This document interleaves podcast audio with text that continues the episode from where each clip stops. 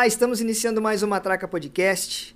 E no episódio de hoje eu vou falar com Abner Tofanelli. É isso mesmo, o cara é violoncelista. Muito top. Muita gente conhece, mas muitas ainda não conhece, tá? Uma particularidade que ele saiu de casa aos 16 anos de idade. E aos 22 anos esse cara tem muita história para contar. Mas antes de eu falar com ele, eu vou apresentar minha equipe. Eu estou aqui hoje com os meninos na Central Técnica, o Leandro Firmino, o Leonardo, meu irmão, o Lucas e o Gustavo, uma mega equipe aqui acompanhando a gente. E eu fico muito feliz. É, lembrando que nós estamos aqui nos estúdios da Conduta Filmes e se você estiver precisando de um vídeo, entre em contato conosco, condutafilmes.com.br. Como eu falei, hoje o programa é diferente, teremos música e quem vai tocar pra gente é o Abner. Por favor, Abner, faça essa gentileza. Vamos lá.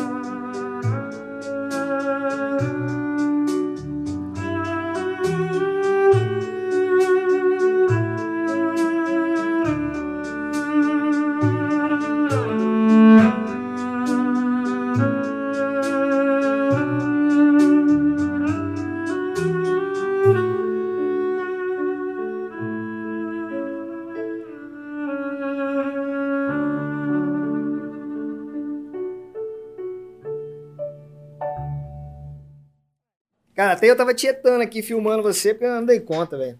Falei, já não chega as câmeras que nós temos aqui. Eu falei, deixa eu filmar também, porque é demais.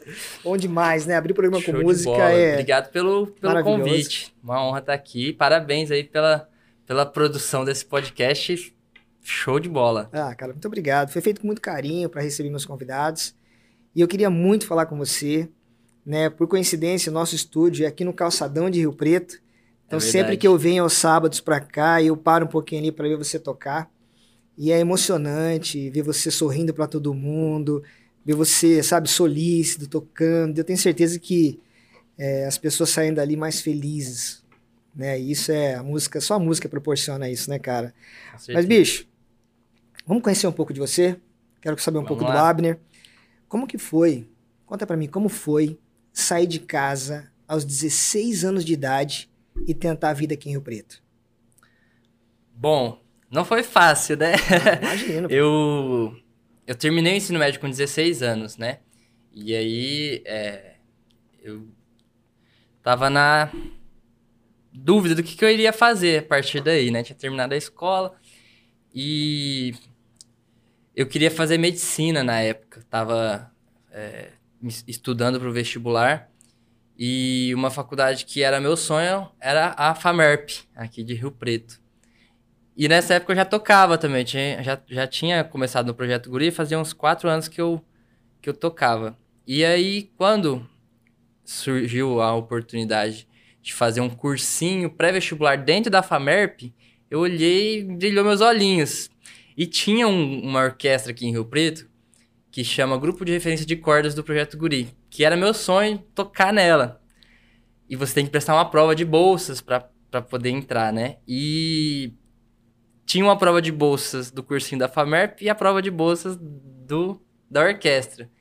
E aí eu pensei, poxa, pode ser um sinal, né? Se eu passar nos dois, e aí eu vim para Rio Preto, prestei as duas provas e passei. E aí isso ficou na minha cabeça, não conseguia mais pensar em outra coisa. E minha mãe não queria deixar de jeito nenhum, né? Menino, ah, você tá doido com 16 anos, anos ir para Rio Preto. E a minha sorte é que é, eu tenho uma tia-avó minha que mora aqui, que é a tia Dirce. E ela mora lá no Jardim Nunes. E aí minha mãe só deixou eu vir pra cá se fosse pra ficar na casa dela. E aí foi quando eu vim para Rio Preto. E aí deu um, alguns poucos meses eu já me mudei lá perto da Famerp e comecei a minha vida é, adulta, entre aspas, já nessa, nessa época. Como que foi? Você, você chegou em Rio Preto já músico ou você aprendeu a música aqui? Não, eu comecei a aprender o violoncelo, na verdade, com 11 para 12 anos, no polo do Projeto Guri de Santa Fé do Sul. Ah, tá. é, minha mãe e meu pai, eles são professores de música. Só que eles tocam violão, teclado, canto, né? E eles sempre tentaram me ensinar desde pequeno, mas nunca conseguiram fazer eu, eu, eu pegar gosto. Tinha coisas mais interessantes, né? Jogar bola, soltar pipa, é, jogar né? bola, era apaixonado. E aí, é, eu gostava de violino. Desde moleque era o instrumento assim, que eu achava mais bonito. E um dia, numa apresentação de uma orquestra sinfônica, na praça pública lá de Santa Fé do Sul, no Sonho de Natal, eles têm esse projeto aí. Todo final de ano eles fazem, é, é super conhecido, a cidade fica a decoração linda. É linda, né, é, E eles fazem... De garrafa é, pet, né? É atração cultural de novembro a janeiro. Todos os dias tem alguma apresentação, alguma coisa. É fenomenal culturalmente falando, artisticamente. E aí eu assisti essa apresentação dessa orquestra e aí eu vi o violoncelo e fiquei encantado por aquele violino grande que toca sentado. A hora que eu vi aquele naipe lá, aquele pessoal, todo mundo sentado tocando aquela coisa mais elegante possível, eu olhei aquilo lá me apaixonei. Depois da apresentação da orquestra, eu fui falar com um músico, aí ele deixou eu ver o violoncelo, deixou eu pegar. E, cara, foi ali paixão à primeira vista. Eu fiquei com aquilo na cabeça. Até que eu descobri que tinha um polo do Projeto Guri que ensinava música de graça pra, pra molecada. E aí eu fui atrás, procurei, é, me matriculei e, e comecei a aprender. E foi muito engraçado porque eu tava tão assim na vontade de começar a aprender o violoncelo que quando eu cheguei para fazer a matrícula na, lá no, no, no polo do Guri, é, eu achei que eu já ia ter aula no mesmo dia, que era, ela falou, ah, as aulas são de, de terça e quinta, se eu não me engano. Aí eu fui numa terça e já pensei, não, já vou começar, né? E aí eu fiz a matrícula, ela falou, não, tá tudo certo, na semana que vem a gente começa. E eu fiquei lá, nossa, não vai começar hoje? Acho que ela ficou com dó, a coordenadora. Ela chamou o professor e falou, leva ele lá na sala dos violoncelos e, e, e explica um pouquinho para ele lá. Aí ele me levou lá, me explicou um pouquinho de, do, do, do nome das, das partes do instrumento. E aí ele falou: Você quer ficar tocando aí? Me deixou lá na sala sozinho. E eu fiquei uma hora lá brincando com o instrumento. E, e naquele momento eu vi que, que, que, teve uma conexão muito boa, sabe? Eu me senti. É, é... Enfim, tinha sentido algo que eu nunca tinha sentido antes de, de querer aprender mesmo, de fato. E aí comecei a fazer as aulas, comecei a. Me dediquei muito, muito mesmo no começo. Tanto é que eu passei para a turma avançada em dois, três meses. E, e aí foi onde tudo começou, nessa, nessa, nessa trajetória aí. Eu nunca tinha pensado que é, isso iria virar minha profissão, que eu iria é, um dia ser artista, trabalhar com a música. E tudo foi meio que acontecendo naturalmente. Quando eu me dei conta, eu já Cara, e você é um menino precoce, né? Porque aos 16 anos, fala pra mãe, mãe, tô indo embora, viver, tocar minha vida. Isso foi um uhum. impacto grande na família? Como que tua mãe... Sim, é, principalmente porque a minha família não tinha condições de me manter, né? E São José do Rio Preto é uma cidade que tem um custo de vida alto, em, em comparação a Santa Fé do Sul também. E então, o maior medo dela era isso, né? De, de, de eu vir para cá, não ter condições de ficar ou passar necessidade. E, mas eu sempre disse para ela que pode ficar despreocupada que eu vou correr atrás, não, não quero dar trabalho para vocês. Eu entendo também da situação, né? Mas, cara, 16 e... anos. Você fala, mãe, eu não, eu não vou dar trabalho pra senhora, pode deixar que eu vou, eu me é, viro. Uma, uma, mas uma coisa que, é, assim, talvez tenha dado mais confiança para minha mãe tenha sido o fato de que nessa época eu já tinha me tornado deputado jovem. Então, eu já tinha demonstrado que eu tinha um, um senso de responsabilidade, uma, uma, é, uma, um protagonismo ali, sabe? Então, acho que isso incentivou com que ela ficasse um pouco mais tranquila. tranquila. É, mas ela sempre, desde quando eu vim, sempre me ligava, perguntava como tá as coisas, me ajudou muito também. E, enfim, só tenho agradecer. Mãe, se estiver assistindo, com certeza ela vai estar tá assistindo, vai estar tá compartilhando para as amigas lá no Facebook. Te amo, mãe. ah, que maravilhoso. Foi legal você tocar nesse assunto porque você falou do deputado jovem, né? Então, o deputado jovem aconteceu antes de você vir para Rio Preto. Sim. Aconteceu em Santa Fé. Aconteceu você tinha quantos anos? Terceiro ano do ensino médio. Eu tava com, eu me inscrevi com 15 anos, fui selecionado com 15 anos, mas fui para Brasília já estava com 16 anos. Certo. E aí foi no final de 2015. Né? E aí no começo de 2016 eu, eu vim definitivamente para cá. Então foi muito próximo ali, sabe? E foi uma experiência sensacional, cara. Eu é, sempre gostei muito de política desde criança. Eu colecionava Santinho. Na época do período eleitoral eu adorava, eu ficava assistindo é, lá no, no bairro onde eu morava, tinha uma tradição que em época de eleição a gente colecionava os santinhos e brincava com a molecada na rua. A gente colocava uma garrafa PET assim, e aí cada, cada criança que fosse brincar tinha que apostar uma quantidade de santinho. Então, você vai brincar, você vai lá, coloca 10 santinhos embaixo da garrafa PET, você vai brincar também, você coloca mais 10, mais 10, aí vai lá, coloca a garrafa PET com uma água até a metade. Aí pega uma distância e cada um pega uma pedra. O primeiro que derrubar a garrafa ganha todos os santinhos que estão lá embaixo. Então era brincadeira que quando acabava a eleição, quem tinha mais santinho tinha zerado o jogo. É, ganhou a campanha. Ganhou a campanha. e eu adorava esse jogo, porque era, a gente brincava muito disso. E aí chegava no final da eleição, eu tinha uma caixa de santinho em casa. E aí eu, eu meu ascendente é em virgem, eu sempre gostei de organizar as coisinhas. Eu ficava separando os santinhos, eu ficava analisando, olhando sim, sim, sim, atrás comparava o Santinho de um candidato com o do outro, via ali a, a, as propostas, o que, que esse cara tinha feito. E eu ficava, eu ficava admirando ali algumas pessoas, né? Então, desde criança, eu fui criando essa, essa, é, esse interesse de acompanhar a política, né? E aí, é, em 2015, minha professora Sandra de Filosofia chegou em mim e falou: Olha, tem um programa aí da Câmara dos Deputados que é, chama Parlamento Jovem Brasileiro. E eles estão com as inscrições abertas. E eu acho que você tem. É, tem. É, é a sua cara esse programa. Você não quer participar? Eu falei, quero. Que, como que funciona? Falei, ah, mas você tem que. É, escrever um projeto de lei a nível federal e esse projeto de lei tem que ser aprovado. Eu com falei, vixe, anos. Maria. É, com 15 anos, o projeto anos. de lei. eu falei, tem que vereador que, é que não escreve um projeto de lei, velho. então. E aí, eu comecei a pesquisar sobre o assunto. Falei, como que faz uma lei? Que que é um, como que é uma lei?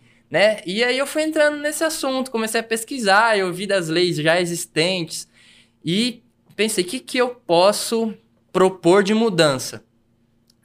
E nessa época eu estava é, terminando a escola, estava pensando no futuro, que faculdade que eu ia fazer, Sim. e estava com isso na cabeça. E é, eu sempre estudei em escola pública a minha vida inteira. E conforme eu entrei no ensino médio, eu fui fazendo várias amizades e tinha muitos amigos que estudavam em escolas particulares. E eu via a galera é, estudando de manhã, à tarde tinha, tinha aula também. De sábado tinha reforço de redação lá, competição de redação. E eu ficava vendo aquela galera, eu ficava, meu Deus do céu, eu não tenho condições de competir com esse pessoal ainda, mais porque eu queria fazer medicina, e o único jeito era numa, numa faculdade pública. Então eu, eu fiquei com isso na cabeça e pensei, poxa, agora eu tô no terceiro ano do ensino médio, será que dá tempo de, de focar mesmo, né?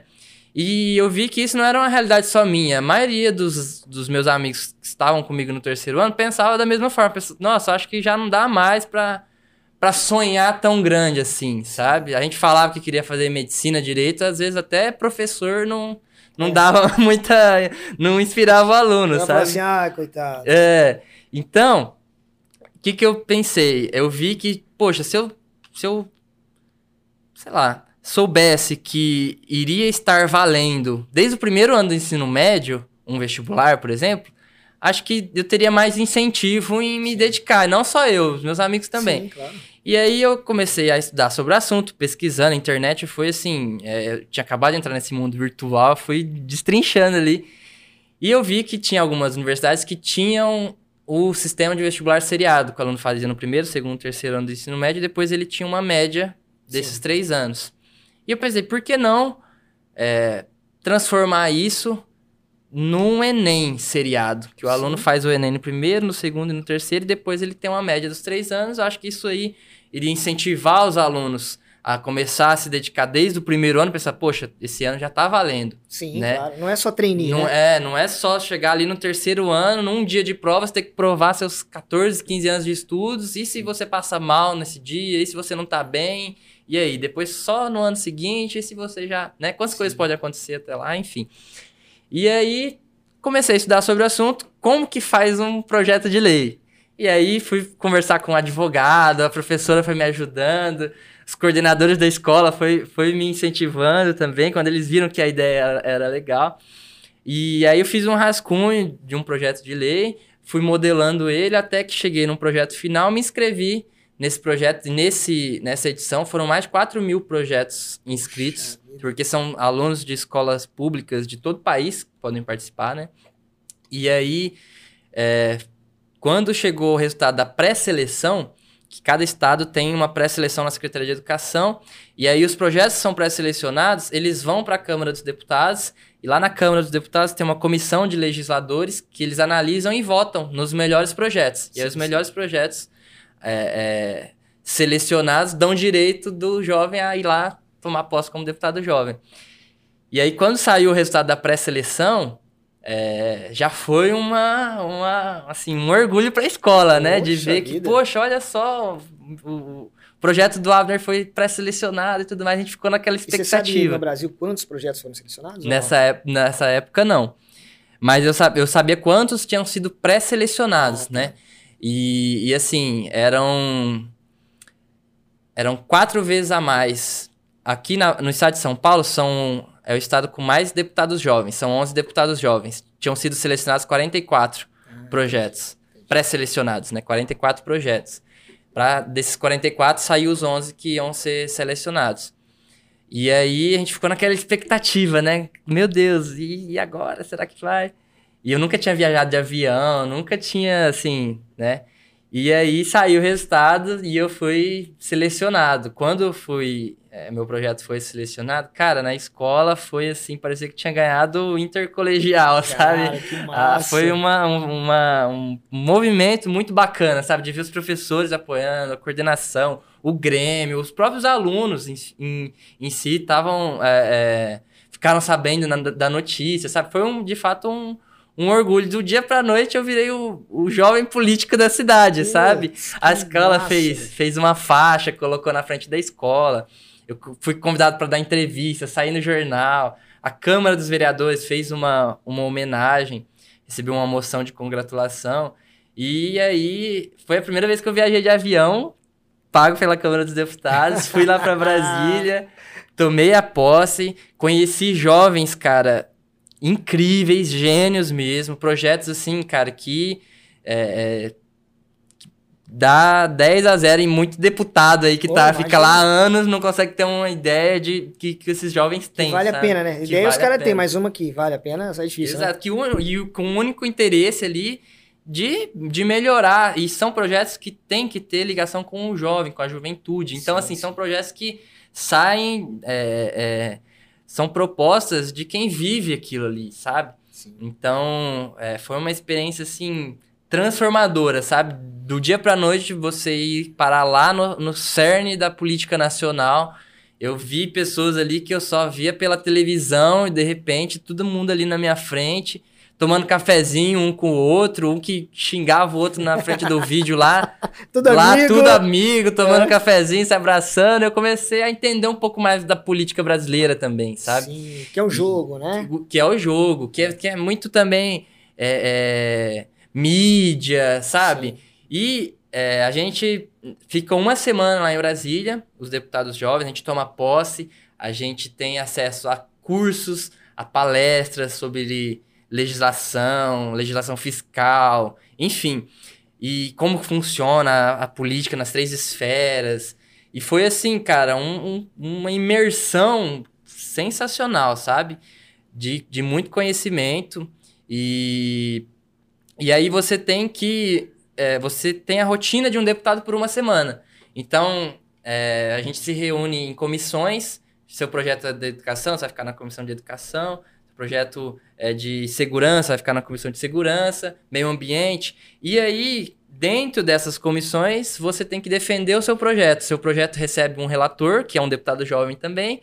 Esse relator vai dar um parecer favorável ou contrário ao seu projeto.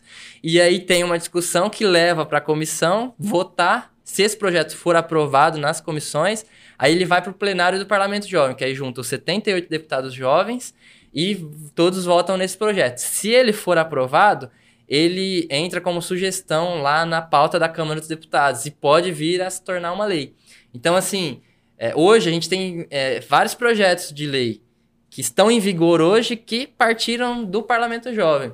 Como, por exemplo, um projeto que é, obriga o, o jovem que é beneficiário do Bolsa Família a estar matriculado numa escola e com presença para continuar recebendo benefício. Foi um projeto que saiu do Parlamento Jovem. Um outro que é, faz com que as escolas públicas instalem calhas d'água para reaproveitar a água da chuva, também saiu do Parlamento Jovem. Então, assim, muitas ideias bacanas que é, muitas das vezes, se não tivesse um programa como esse, ficariam é, invisíveis, né? Então, assim, foi uma experiência sensacional. É, meu projeto ele foi aprovado na comissão, foi aprovado e tá lá. Algum dia ele pode ser colocado em pauta e, e se tornar um, um, uma lei mesmo, um projeto. Então, é, imagina só que seria uma, uma, uma vitória importante e a gente segue aí na expectativa, né? Mas sim, sem sombra de dúvidas, foi uma experiência sensacional que transformou a minha forma de enxergar a política, de sim. analisar as coisas e a partir daí eu sempre é, acompanhei com, com, mais de perto tudo que acontecia, acontecia no país, na cidade, na cidade que eu estava. Lá nessa época, em Santa Fé do Sul, é, deu uma repercussão muito bacana, porque né, de um dia para noite eu fui deputado federal jovem da cidade, Poxa. primeiro do Noroeste Paulista. Um evento né, a cidade. Foi né? sensacional. E só que na época, na eleição do ano seguinte, de 2016, eu não pude concorrer porque eu não tinha idade. Sim. Né? Eu recebi vários convites na época para ser candidato a vereador lá. E, e, eu, e eu fiquei com vontade, porque eu falei, caramba, não tem jovem que, que, tá, que, tá, que tá na política, né? Acho que seria uma, uma, uma, uma ideia interessante, mas eu não pude por conta da idade. Sim. Aí eu falei, poxa, não dá, vou seguir com, com, com os meus estudos. E aí foi quando é, apareceu o Rio Preto, né? Foi quando eu falei, não, então eu vou focar na medicina e vou, vou atrás dos meus sonhos. E aí foi quando eu vim para Rio Preto, é, comecei a fazer o cursinho na FAMERP, comecei a tocar na, na orquestra, recebi uma bolsa de 300 reais por mês do Projeto Guri, e foi isso que foi me, me, me mantendo aqui, sabe? E aí eu comecei a receber convite para dar uma aula particular de violoncelo ali, para iniciante, uma outra ali. Aí uma escola me contratou para dar aulas lá. Isso aí, só te interrompendo um pouquinho, isso aí você já. Então, depois que você voltou de Brasília, aí o seu projeto já foi vir para Rio Preto. É. Rio Preto. Aí eu, eu, eu, vim de Brasília, aí terminou o, o, ano ali, eu me formei, teve a formatura. É, aí né, nas férias teve as provas né, do cursinho e da orquestra. Aí eu prestei, e aí quando saiu o resultado foi. Foi o que você falou pra mamãe, mãe. Falei, olha, Mas antes eu acho falar, que. antes gente falar da tua história de Rio Preto, eu assisti num vídeo seu lá em Brasília, eu achei muito sensacional, cara. Um cara de 15 anos que se interessa pela política, monta um projeto, vai pra Brasília, no centro do poder do país, né? Porque a primeira vez que eu cheguei em Brasília, que eu entrei lá no, no palácio, eu, eu fiquei assim, chocado, porque parece que o poder me impactou. Eu falei, as decisões das nossas vidas, muitas são tomadas aqui dentro Exato. né? E aí eu fiquei impactado com Brasília. Então eu já fui velho pra lá, né? E você, 15 anos, um cara que se interessa pela política, foi lá. Mas não é só isso. Quando você chegou lá, você subiu no plenário e foi falar para os deputados. Não foi isso? Sim. Eu, eu transcrevi a sua fala, bicho. Eu posso? Posso falar Claro, aqui? O que você vontade. falou lá no plenário? Fica à vontade. Pessoal, eu vou falar aqui o que esse menino, de, quando ele tinha 15 anos, ele falou para os deputados. E eu achei incrível. Ele tem esse vídeo no YouTube. Nós vamos deixar aqui o endereço dele para vocês procurarem, para vocês assistam lá. o cara subiu lá e falou assim: é, Depois que eu mergulhei nesse mundo político, depois que eu entendi mais das coisas, o que eu tenho para dizer para os políticos dessa casa é que eu esperava muito mais dos senhores. 15 anos. Aí ele complementa. Que vocês não durmam enquanto nossa educação estiver ruim. Que vocês não durmam enquanto nossa saúde estiver precária. Nossa educação estiver ruim e que nossa saúde estiver precária. Que vocês não durmam enquanto estiverem desmatando a Amazônia. Muito obrigado. E meteu a mão no microfone. 15 anos de idade. Aí, irmão, posso falar que eu virei seu fã, velho. Poxa, Eu já era seu fã na música, porque eu via você tocando aqui em Rio Preto. Mas quando eu vi esse vídeo, um cara que se interessa pela política com 15 anos de idade, vai lá em Brasília e põe o dedo na cara dos caras, velho. Eu fiquei, olha, chapado. Eu falei, esse menino tem futuro. Tem futuro. Eu só te interrompi porque você já entrou na história já vindo para Rio Preto e eu não podia deixar de falar isso, cara. esse dia foi. é, A gente já tava, tava voltando e eu falei, cara, vou, vou chutar o pau da barraca, vou falar o que eu tô sentindo mesmo. E, e foi isso. Tava cheio de deputado lá no plenário. A hora que eu falei isso aí ficou aquele silêncio, todo, todo mundo conversando, ninguém prestando atenção. A hora que eu falei isso aí ficou aquele silêncio, todo mundo prestando atenção. E, e eu soltei mesmo porque, de fato, cara, é, eu que desde moleque acompanho as eleições, contei da história do, do, do Santinho. É, o nome do jogo era Santinho, né? Que eu colecionava, a gente. Eu ficava analisando. E eu tinha aquela imagem do político, político super-herói, o político ali, é, é, o cara é um exemplo, sabe? Uma pessoa. E quando eu cheguei lá, que eu comecei a ver o tanto de gente que tá ali com interesse próprio, sabe? Que chega ali, não, não tem anseio popular coisa nenhuma, o cara tá ali defendendo os interesses dele, sabe? Que você não tem uma trajetória que legitima o cara pra estar tá ali, mas o cara sabe fazer campanha e tem e chega lá, sabe? E quando eu vi aquele, aquele jogo midiático todo do, na, na internet é de um jeito, ali pessoalmente abraça o outro, toma um cafezinho, aquela falsidade toda, aquele negócio que.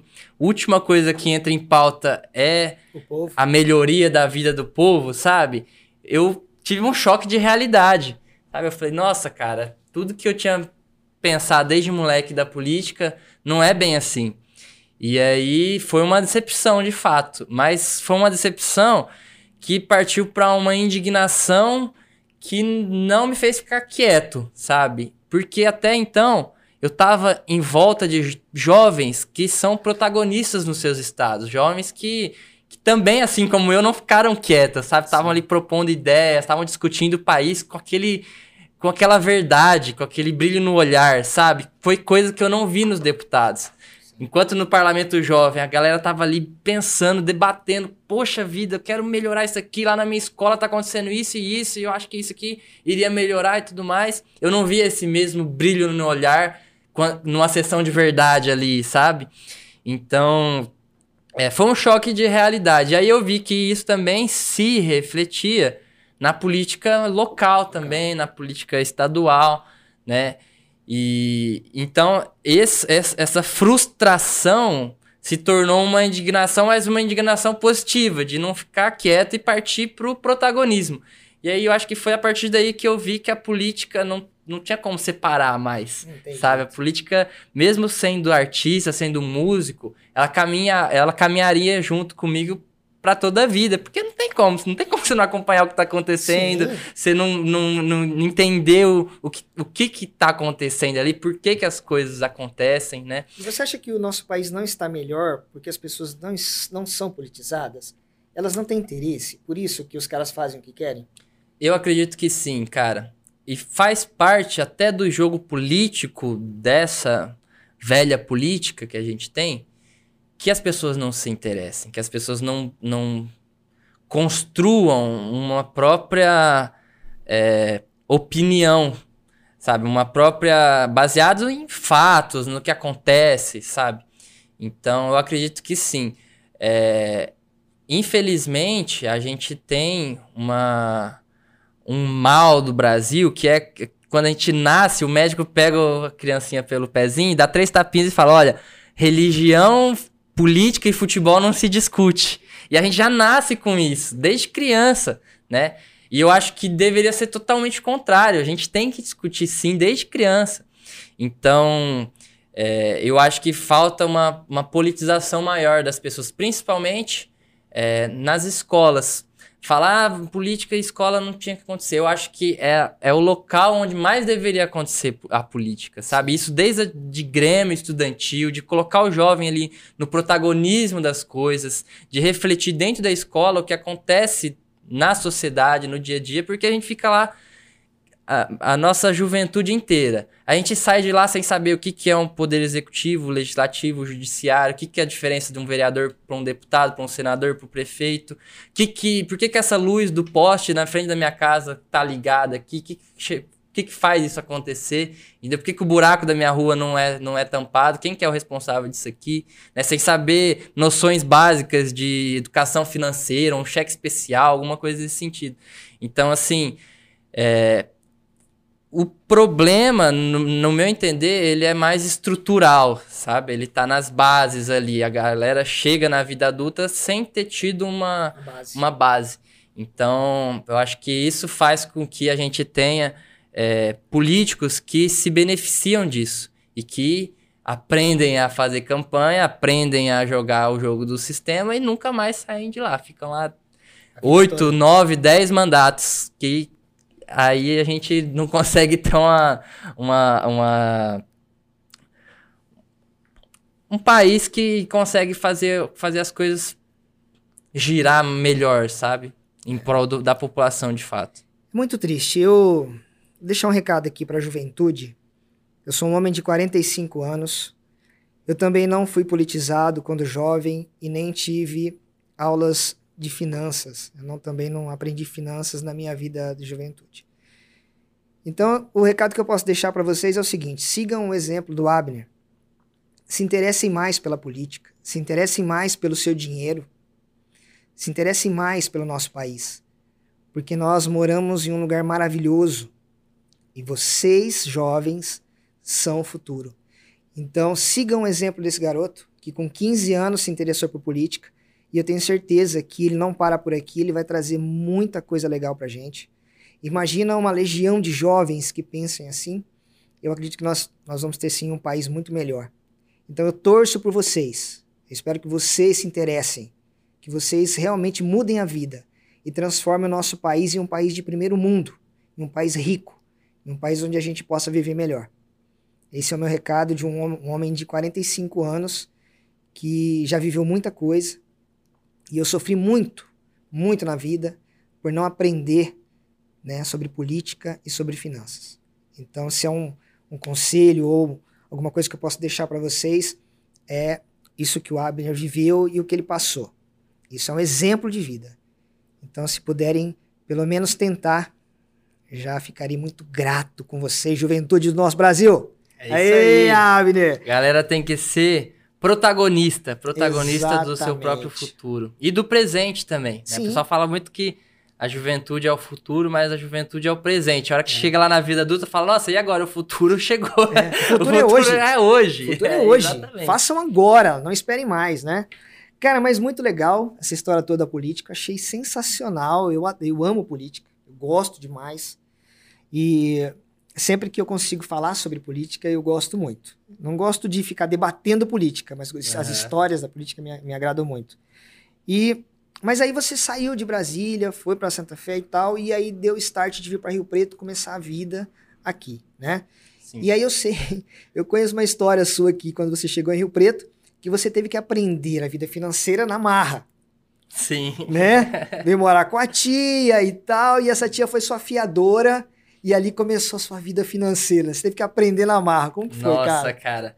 É, depois de alguns meses morando com ela, é, eu tava, tava tendo uma dificuldade muito grande, porque eu precisava ensaiar na orquestra e eu comecei a dar umas aulas particulares em, em, em duas escolas aqui de Rio Preto também. E é, pra sair lá do Jardim Nunes de ônibus com o instrumento, era uma viagem até chegar na escola, era uma viagem até chegar no cursinho, era uma viagem. E, era, era muito complicado. Eu saía de manhã, chegava depois da meia-noite em casa. E aí eu pensei, poxa, eu, eu acho que vou tentar morar mais perto do cursinho. E ali na FAMERP, na, no HB, tem o São Manuel com um prédio, um prédio, um bairro cheio de prédios que moram muitos estudantes e é mais, é mais viável, né? E aí conheci um amigo que é, tava na mesma intenção também de vir para Rio Preto, queria alugar alguma coisa. Falei, ah, vamos dividir as contas, né? Tem dois quartos. E é, só que eu tinha 16 anos, não tinha como alugar nada no meu nome, né? E aí ele falou, não, então aluga tudo no meu nome, coloca água, luz, tudo aí, e você coloca. é, arruma um fiador. Eu fui lá e convenci a minha tia a ser a fiadora. Nunca tinha feito Que nenhum contrato nem amigo! nada. Falei, poxa, não tem problema, né? Só pra segurar lá que, que, que o contrato pede. E aí, foi lá, passou um mês, paguei o aluguel pra ele, falou, não, vou pagar tudo certo. Aí passou dois meses, paguei o aluguel pra ele, então tá tudo certo. Aí passou três meses, paguei o aluguel pra ele, tava tudo certo. Deu uns dias, eu cheguei em casa, não tinha mais nada do menino lá, o menino tinha ido embora. E aí eu fui, fui, continuei, né, até entender o que tinha acontecido. Aí depois o dono do apartamento veio falar que não tinha caído aluguel nenhum, conta nenhuma, tava tudo Nenhum mês, atrasado. ele não pagou nada. Não. Você tá brincando. E o advogado do dono do apartamento já ia entrar com o processo e tudo mais, e aí é, foi um rolo isso aí, cara, porque bloqueou as contas da minha tia. Aí até eu explicar que não era eu, que eu tinha pago o aluguel, mas que não tinha, não tinha, é, que a culpa não era minha disso tudo. E foi uma dor de cabeça, até eu tive que ir lá negociar com o advogado, achar esse menino, achar o pai desse menino, falar o que tinha acontecido e conseguir fazer o advogado parcelar em um milhão de parcelas lá. Puta. Que a hora que ele entrou com o processo, cara, a dívida que era tanto virou dobro por causa de juros, honorários e não sei o quê. E, e aí foi uma, foi uma batalha isso aí, cara. Ficou uns quatro anos, porque aí ele começou a pagar, aí dava um tempo ele parava de pagar, aí o advogado ia lá, bloqueava as contas da minha tia de novo, aumentava o valor da dívida e tinha que negociar de novo. E acabou que chegou num, num ponto que eu falei, cara, eu vou ter que assumir isso aí, porque senão vai- nunca vai acabar. Mas, graças a Deus, ano passado acabou isso aí. Ano passado? 2021 acabou isso aí. E foi um aprendizado pra vida inteira, cara. Pra ver que não importa quão triste foi a história, gente. Não empresta seu cartão, não empresta seu nome. Tenha confiança plena pra fazer algum compromisso nesse sentido. Porque se der ruim, o prejuízo é muito grande. Mas graças a Deus que é, o menino, ele, ele arcou com a dívida e tudo mais. Mas foi uma dor de cabeça que poderia ter sido evitada, né? Sim, sim. Mas é, foi o primeiro, apren- o primeiro baque, assim, na vida adulta pra, pra, pra ver que não era brincadeira também Esse mundo esse não é negócio. flores. não é não flores. é feito de flores, né? Mas depois nunca mais tive problema. Aí eu, sempre, eu morei muito tempo em República, morei, dividi apartamento com amigos. E, e sempre foi o jeito de conseguir sobreviver aqui em Rio Preto, né? Como, muitos jovens estudantes universitários fazem hoje em dia, que é dividir as contas para poder se manter. E como que você fazia renda para pagar a dívida, para sobreviver? Como que você, você fazia? Era um pouquinho de cada coisa, né? É, a, a, bolsa do Projeto Guri me ajudava bastante. E aí, com as aulas que eu dava, é, complementava. Então, aí, aí eu comecei a trabalhar mais com a música. Quando eu cheguei em Rio Preto, eu distribuí alguns currículos que eu tinha feito técnica de administração, na ITEC de Santa Fé também, no começo ah, tá. do ensino médio. Então, eu procurei emprego de assistente administrativo, entreguei muito currículo, só que com 16 anos ninguém queria me contratar, a não ser que fosse é, por um pequeno período que não ia me dar um salário para me manter. Então, eu comecei a usar o que eu tinha na mão, que era a música. Né? Eu nunca tinha pre tive pretensão de trabalhar com ela, sempre foi um hobby para mim. E mas ela foi a, a, única oportunidade que eu tive, né? E aí eu comecei a, a trabalhar com a música. Era muito puxado porque tinha que dar muitas aulas, tinha que é, era tinha uma escola ali perto da represa, tinha outra aqui na Redentora a, a, a, o ensaio da orquestra era em outro local, e na época era tudo de ônibus. Então você imagina pegar um ônibus em São José do Rio Preto, às 6 horas da tarde, com instrumentos desse tamanho, era muito complicado. Então, assim, era uma rotina muito complicada. Até que um dia eu tava saindo de uma do Instituto Bizet, que eu dava aula ali perto da represa, e resolvi passar no calçadão para comprar alguma, algumas coisinhas. E eu fui com o instrumento nas costas. E aí, chegando lá, é, ali na, na Praça do Calçadão, eu escutei um som de Ave Maria, assim, bem suave ao fundo, assim. Eu fui perseguindo aquele som. Achei que era da igreja aqui, da catedral, mas não era. E fui perseguindo o som pela praça. E aqui no Calçadão as lojas têm costume de colocar música, música na frente, né? Eu falei, caramba, mas que loja aqui tá colocando Ave Maria para chamar os clientes. Só uma, uma, uma loja de. É, exatamente. E aí eu fui, o som foi aumentando até que eu cheguei na esquina da Riachuelo e encontrei o Messias, que é um, violin, é um violinista, que ele tava tocando Ave Maria maravilhosamente bem. Cara, eu posso, nunca. Posso te interromper? Claro. Posso? Meu, o cara é um predestinado. Vai para Brasília aos 15 anos, né? Encara a política de frente chega em Rio, em Rio Preto e encontra o Messias tocando Ave Maria. Não, irmão, fala sério. O cara, o cara é um enviado. Pode ter certeza que não... Continua, irmão, desculpa. E aí, cara, eu achei aquele incrível, porque eu nunca tinha visto um artista de rua, né, tocando, ainda mais violino, que era o primeiro instrumento que eu tinha, que eu, que eu tinha me apaixonado desde criança. É, achei aquilo fenomenal. Fiquei assistindo ele por uns 30 minutos. E ele mesclava, cara. Ele ia de Ave Maria pra um internacional, pra um pop, pra um rock. E eu achei aquilo incrível. E aí eu fui lá, coloquei a minha contribuição na caixinha dele. Quando eu tava virando as costas, ele falou: esse violoncelo aí? Não, não, não, não, deixa eu ver, vem aqui. Eu falei, vixe. E eu nunca tinha tocado, nunca tinha aberto instrumento assim, num, num lugar tão público, assim, com gente passando para todo lado. E aí, ele tentou improvisar alguma coisinha ali no violoncelo, não saiu nada, porque tem muita gente que pensa que quem toca violino toca violoncelo, contrabaixo, mas são instrumentos diferentes. E aí ele me entregou o violoncelo e falou: Não, vamos improvisar alguma coisa aí. E eu morrendo de vergonha, nunca tinha tocado sem partitura. Tinha muita gente na rua? Ah, tinha, tinha bastante gente passando, mas eu foquei tanto ali no, no momento que eu nem tava reparando muito.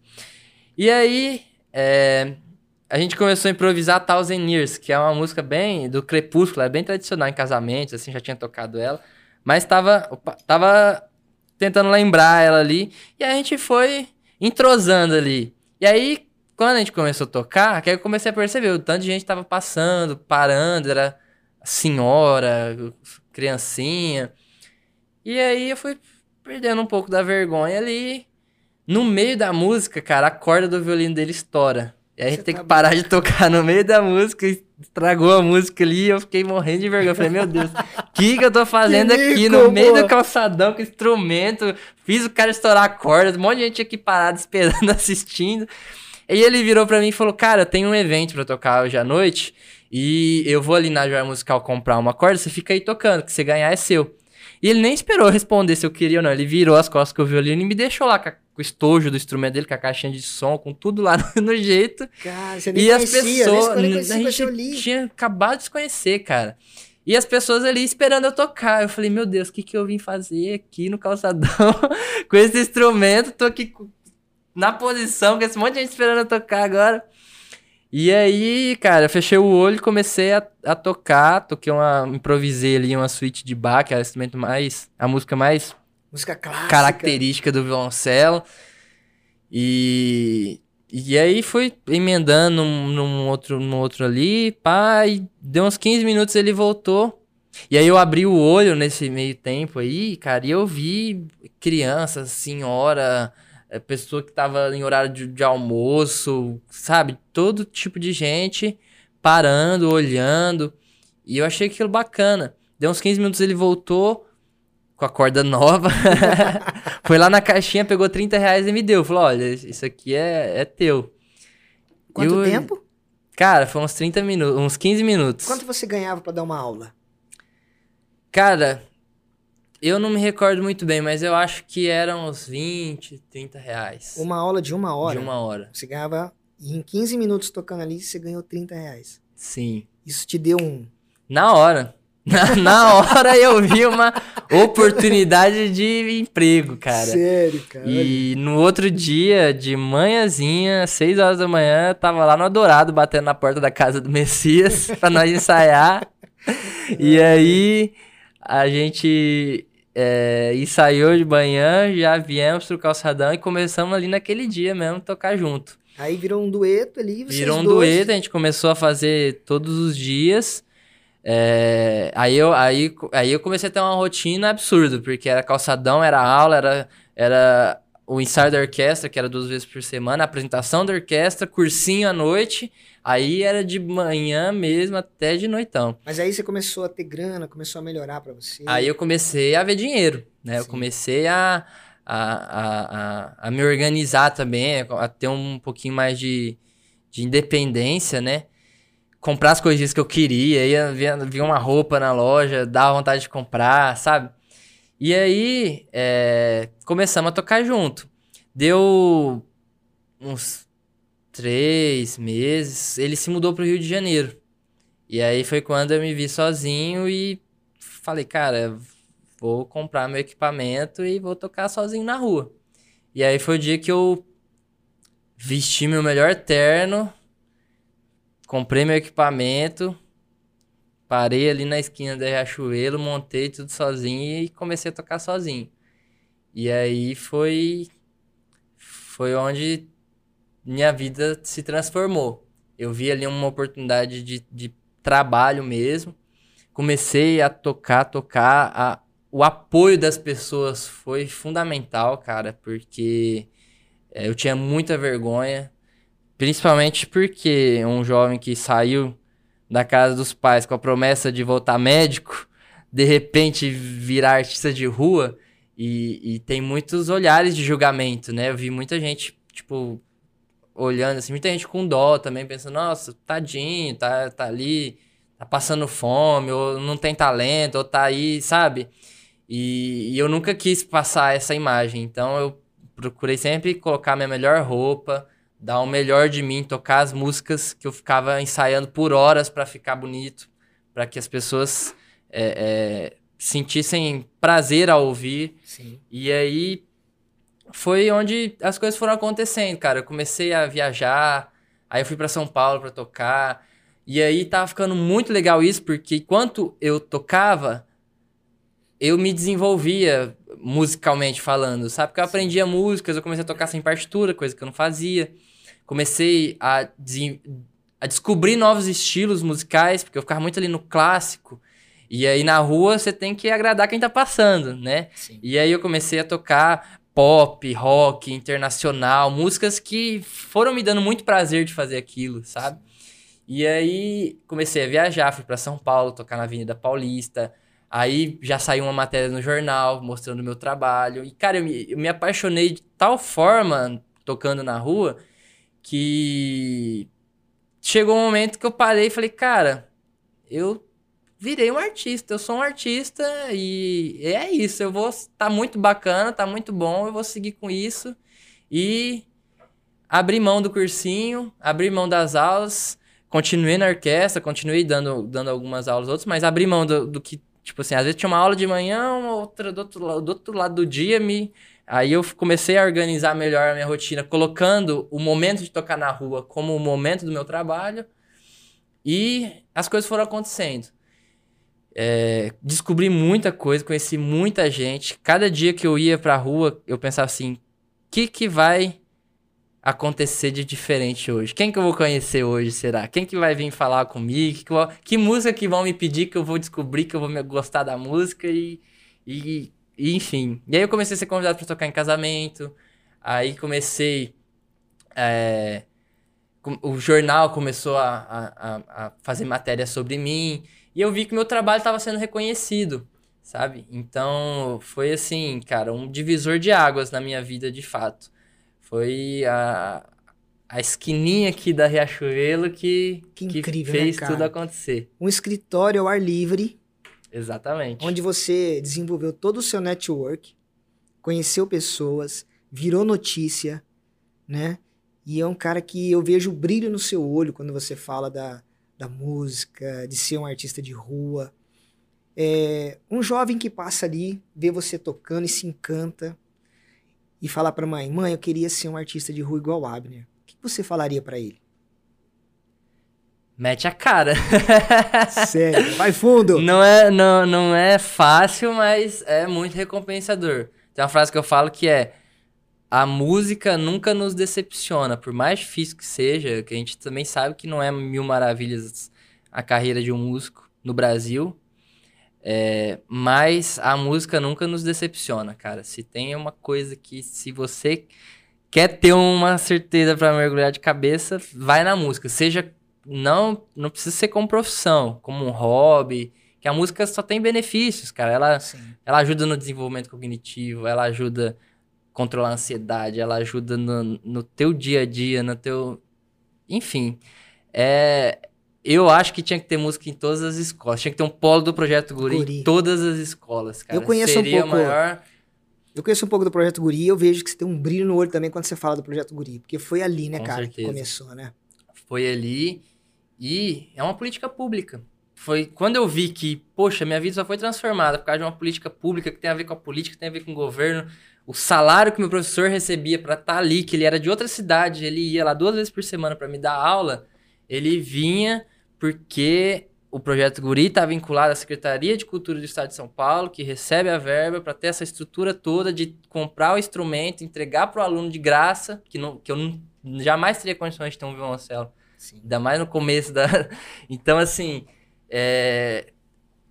Foi, foi onde a minha vida foi transformada também e onde eu vi o poder de uma política pública impactar de fato a vida de alguém, principalmente de jovens, né? Sim. Que é o melhor momento ali para você transformar a vida, dar um sentido maior e melhor. E é, não só a minha, como a vida de muitos jovens foi impactadas e transformadas por conta do Projeto Guri. Eu vi muitos jovens, cara, é, sair das garras de coisa errada, da garra das drogas, de, de por conta de você dar um instrumento na mão dele e, e encantá-lo com aquilo, Sim. sabe? Então, assim, é um instrumento de transformação, de transformação social gigantesco. O Projeto Guri, para você ter uma ideia, ele é o maior projeto sociocultural do Brasil e ele só acontece dentro do estado de São Paulo. Para a gente ter a dimensão do quantos jovens são impactados. Né? É, cidades do interior que é, às vezes não, não tem nem um professor daquele instrumento, vem um professor de fora para dar aquela aula. Então, é, uma, é um grande exemplo a ser seguido no país inteiro. Eu acho que tinha que ter um, um, um guri no, no Brasil inteiro. Tem vários estados que estão pegando o mesmo a modelo, ideia, né? a ideia e, mas a excelência do Projeto Guri, é, a estrutura que o Projeto Guri tem, ela é realmente de dar brilho nos olhos. Sim. Eu acho que é, é, eu gosto sempre de dar ênfase a isso, até para que as nossas autoridades olhem com um olhar mais, mais carinhoso para esse tipo de projeto, sabe? Porque é um negócio que, de fato, assim como o esporte, transforma a vida da molecada, dá um, dá um sentido para muita coisa ali, sabe? Sim. E não só no sentido de profissional, porque tem muitos jovens. Cara, quando eu cheguei em Rio Preto, eu montei um quinteto da galera do Guri que, que tocava junto comigo. Um hoje tá em Viena, na Áustria, o outro tá se formando na Unicamp, o outro tá se formando no Instituto Bacarelli, o outro tá se formando na Unesp. A galera que tá sobrevivendo de música, tá. Mas também tem a galera que fez o projeto Guri lá junto comigo e hoje é um excelente administrador, é um bom funcionário, tá, tá fazendo curso de enfermagem, mas teve uma, uma, uma. Até hoje leva a música. Não tem como perder, Sim, né? É cara, algo que você muda, leva muda a vida da inteira. pessoa como ser humano. Exatamente. Dali ela abre caminhos, né? Você aprende é, lições de, de responsabilidade, de liderança, né? De, de. Enfim, é só benefícios, cara. Só tem benefícios. Se tem um projeto um, que, que engloba tudo de bom ali, é um, um projeto como o Guri. Guri, Maravilhoso. Mas, cara, você falou que a música, ela trabalha a ansiedade da pessoa, né? Você pode matar a minha ansiedade? Eu quero ouvir você tocando, mas eu queria pedir uma música. Posso? claro. Você toca pra mim Imagine, do John Lennon? Vamos lá, com certeza. Ah, muito obrigado. Essa eu quero Essa ouvir de, é- essa eu quero ouvir de camarote. Vamos lá.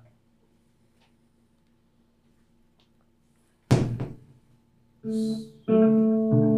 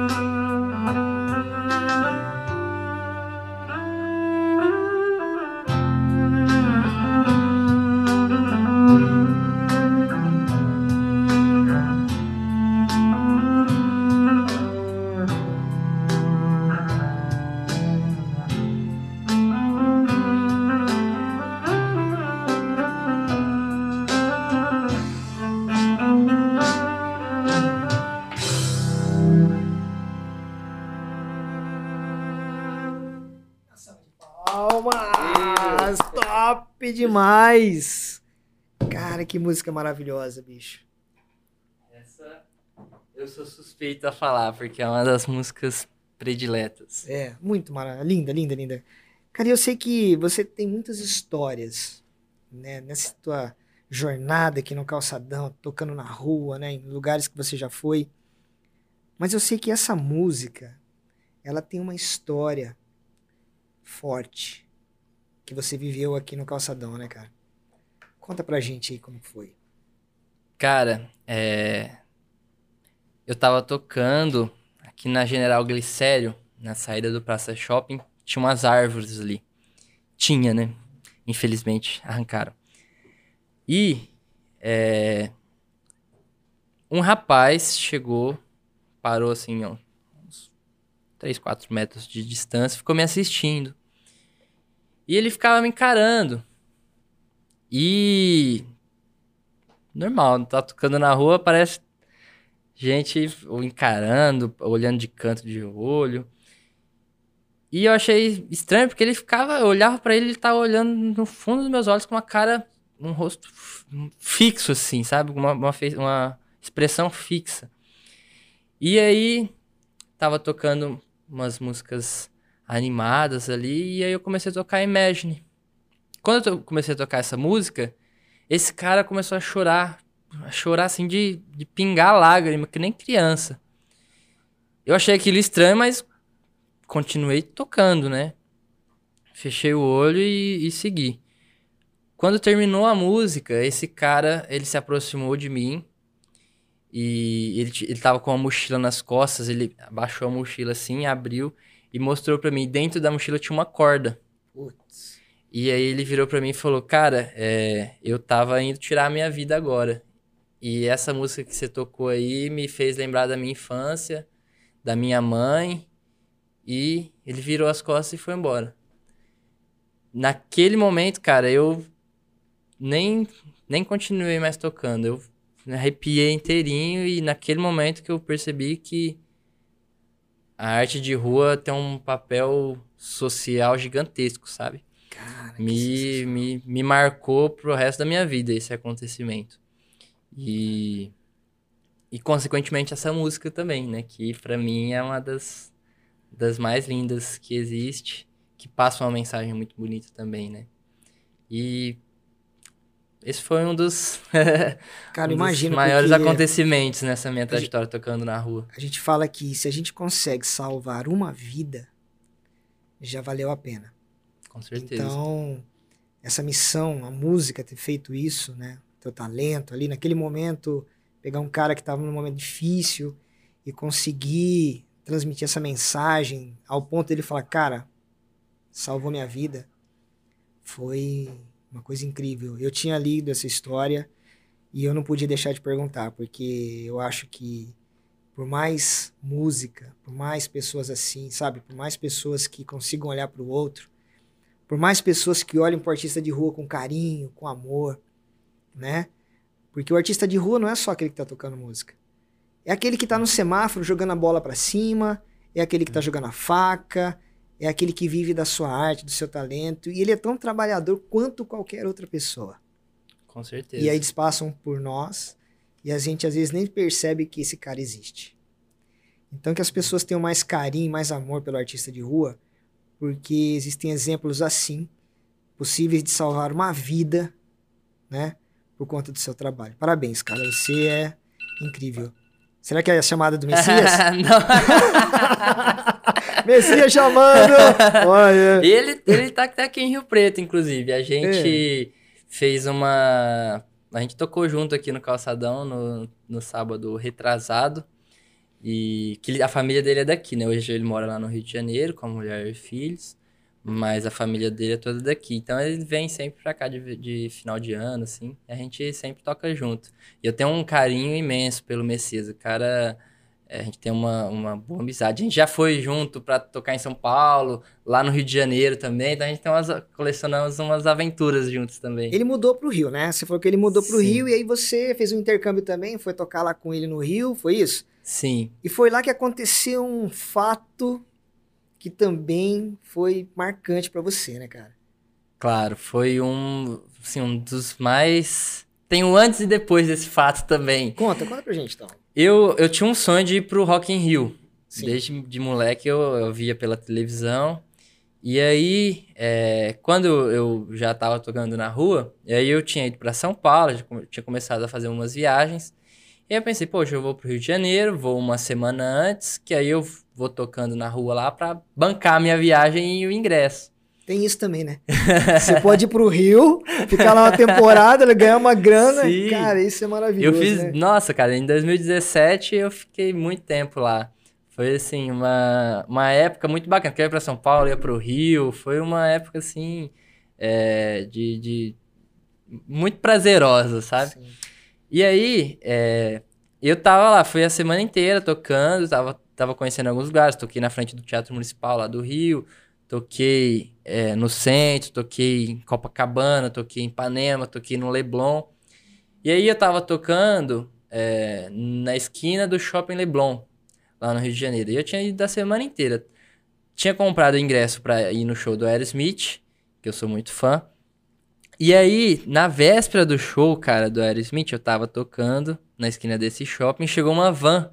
E nesse dia, é, geralmente no horário que eu, que eu tava tocando ali, eu já não, não estava mais. Da semana inteira eu tinha parado quando escurecia.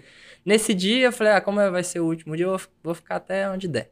E aí já eram as oito e meia. E geralmente parava umas sete.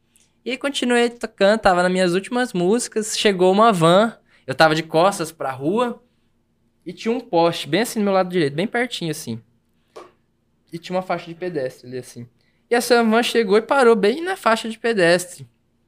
Eu achei estranho, olhei assim, mas aí o poste tava tampando a minha visão. E aí a van ficou alguns segundinhos lá parada, abriu a porta e eu vi um pessoal descendo e um cara cabeludo, magrelo. E aí esse cara, ele deu a volta assim, parou uns 3 metros de mim e ficou me olhando. E tinha outras pessoas me assistindo, eu tava no meio da música, né? Eu, eu fico tocando, mas eu sempre prestando atenção no que tá acontecendo Sim, ao meu redor radar, também. né, É. ali. E aí, é, mas eu segui tocando, né? Aí eu dei uma olhada de novo, eu falei, caramba, esse cara não é estranho. Ele tava com umas roupas rasgadas, uma é camisona, mano. uma- um cabelão assim. E aí eu vi o- a marca, né? Que é aquela mecha branca dele, assim. A hora que eu vi aquilo lá, eu falei, cara, esse cara aí é um cover do Steven Tyler. Porque o cara tava sozinho ali, assim. Tipo, ele era o é, headline, quando é o, o- a, maior apresentação do, do Sim. Rock in Rio, né? E ele era o próximo headline. E aí, é, o cara tava parado ali, eu falei, não é possível, né? E aí continuei tocando. Aí eu olhei de novo e falei, cara, mas é muito parecido com o Steven Tyler. Até as tatu... o cara cheio de tatuagens, brincos. Esse tal. gosta, né? É Falei, muito caramba, parecido. mas é muito parecido com o Steven. E ele é magrinho, pequenininho. Eu falei, nossa, é um cover menorzinho, né? e aí, quando chegou no refrão da música, cara, esse cara soltou a voz. E ali não tive dúvidas de que, de fato, era Steven Tyler cantando comigo na esquina do Rio de Janeiro. E você ficou com Cara, naquele momento. Aí eu comecei a me tremer, errei a música toda, mas o cara seguiu cantando.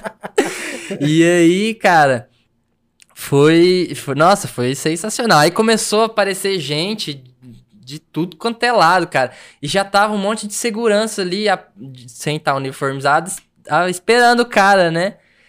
E, e aí, a hora que, que ele começou a cantar, deu uns, uns 20 segundos, come- o pessoal começou a descer a escada rolante ao contrário, quem tava subindo começou a descer, começou a virar uma muvuca ali, assim, que aí os seguranças foram, fizeram um cordão em volta dele, já foi puxando o cara, já foi levando. Eu falei, mas caraca, o cara cantou comigo aqui agora, eu não vou nem pegar um autógrafo, uma foto com o cara, que ele chegou tão de surpresa que não, não tinha ninguém gravando, não tinha, nem jeito, é.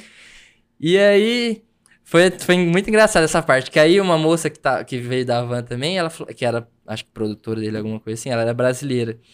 E aí ela falou, é... Você...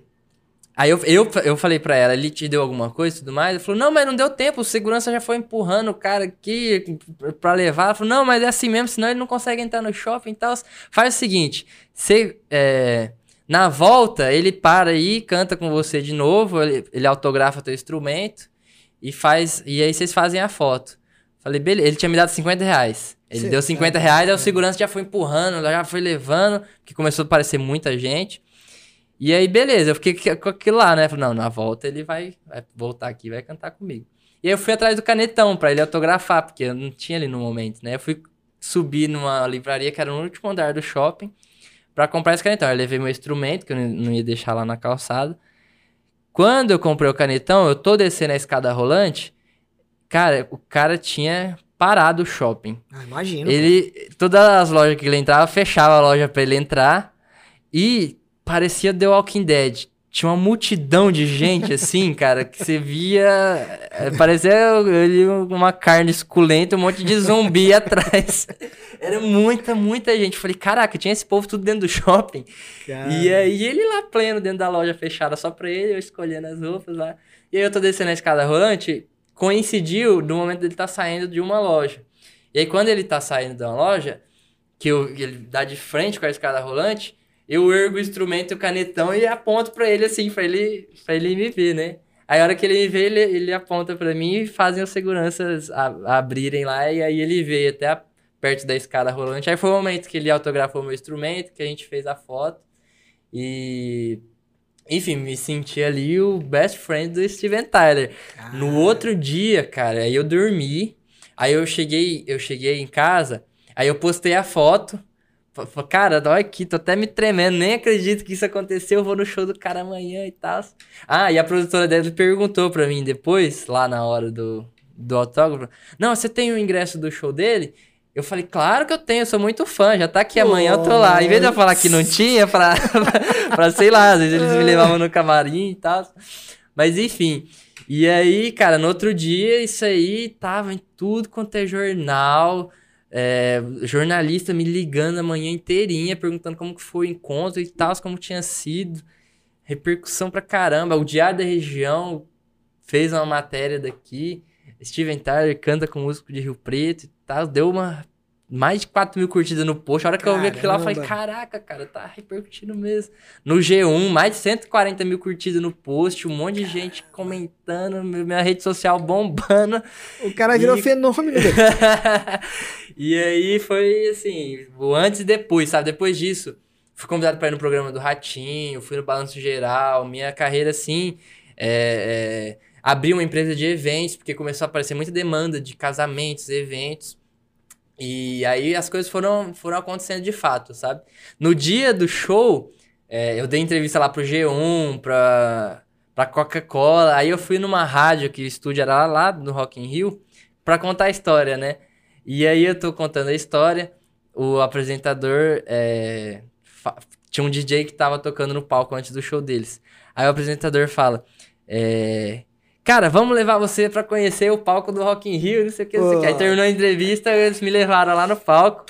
O DJ que tava tocando me pegou no meu braço assim, cara, uma multidão. Eu nunca tinha visto tanta gente na minha vida, cara. Rock in Rio, um, um absurdo de Ah, gente é que tava. Coisa Que ela, você vê assim, não acaba, mas parece um mar, sabe, de gente.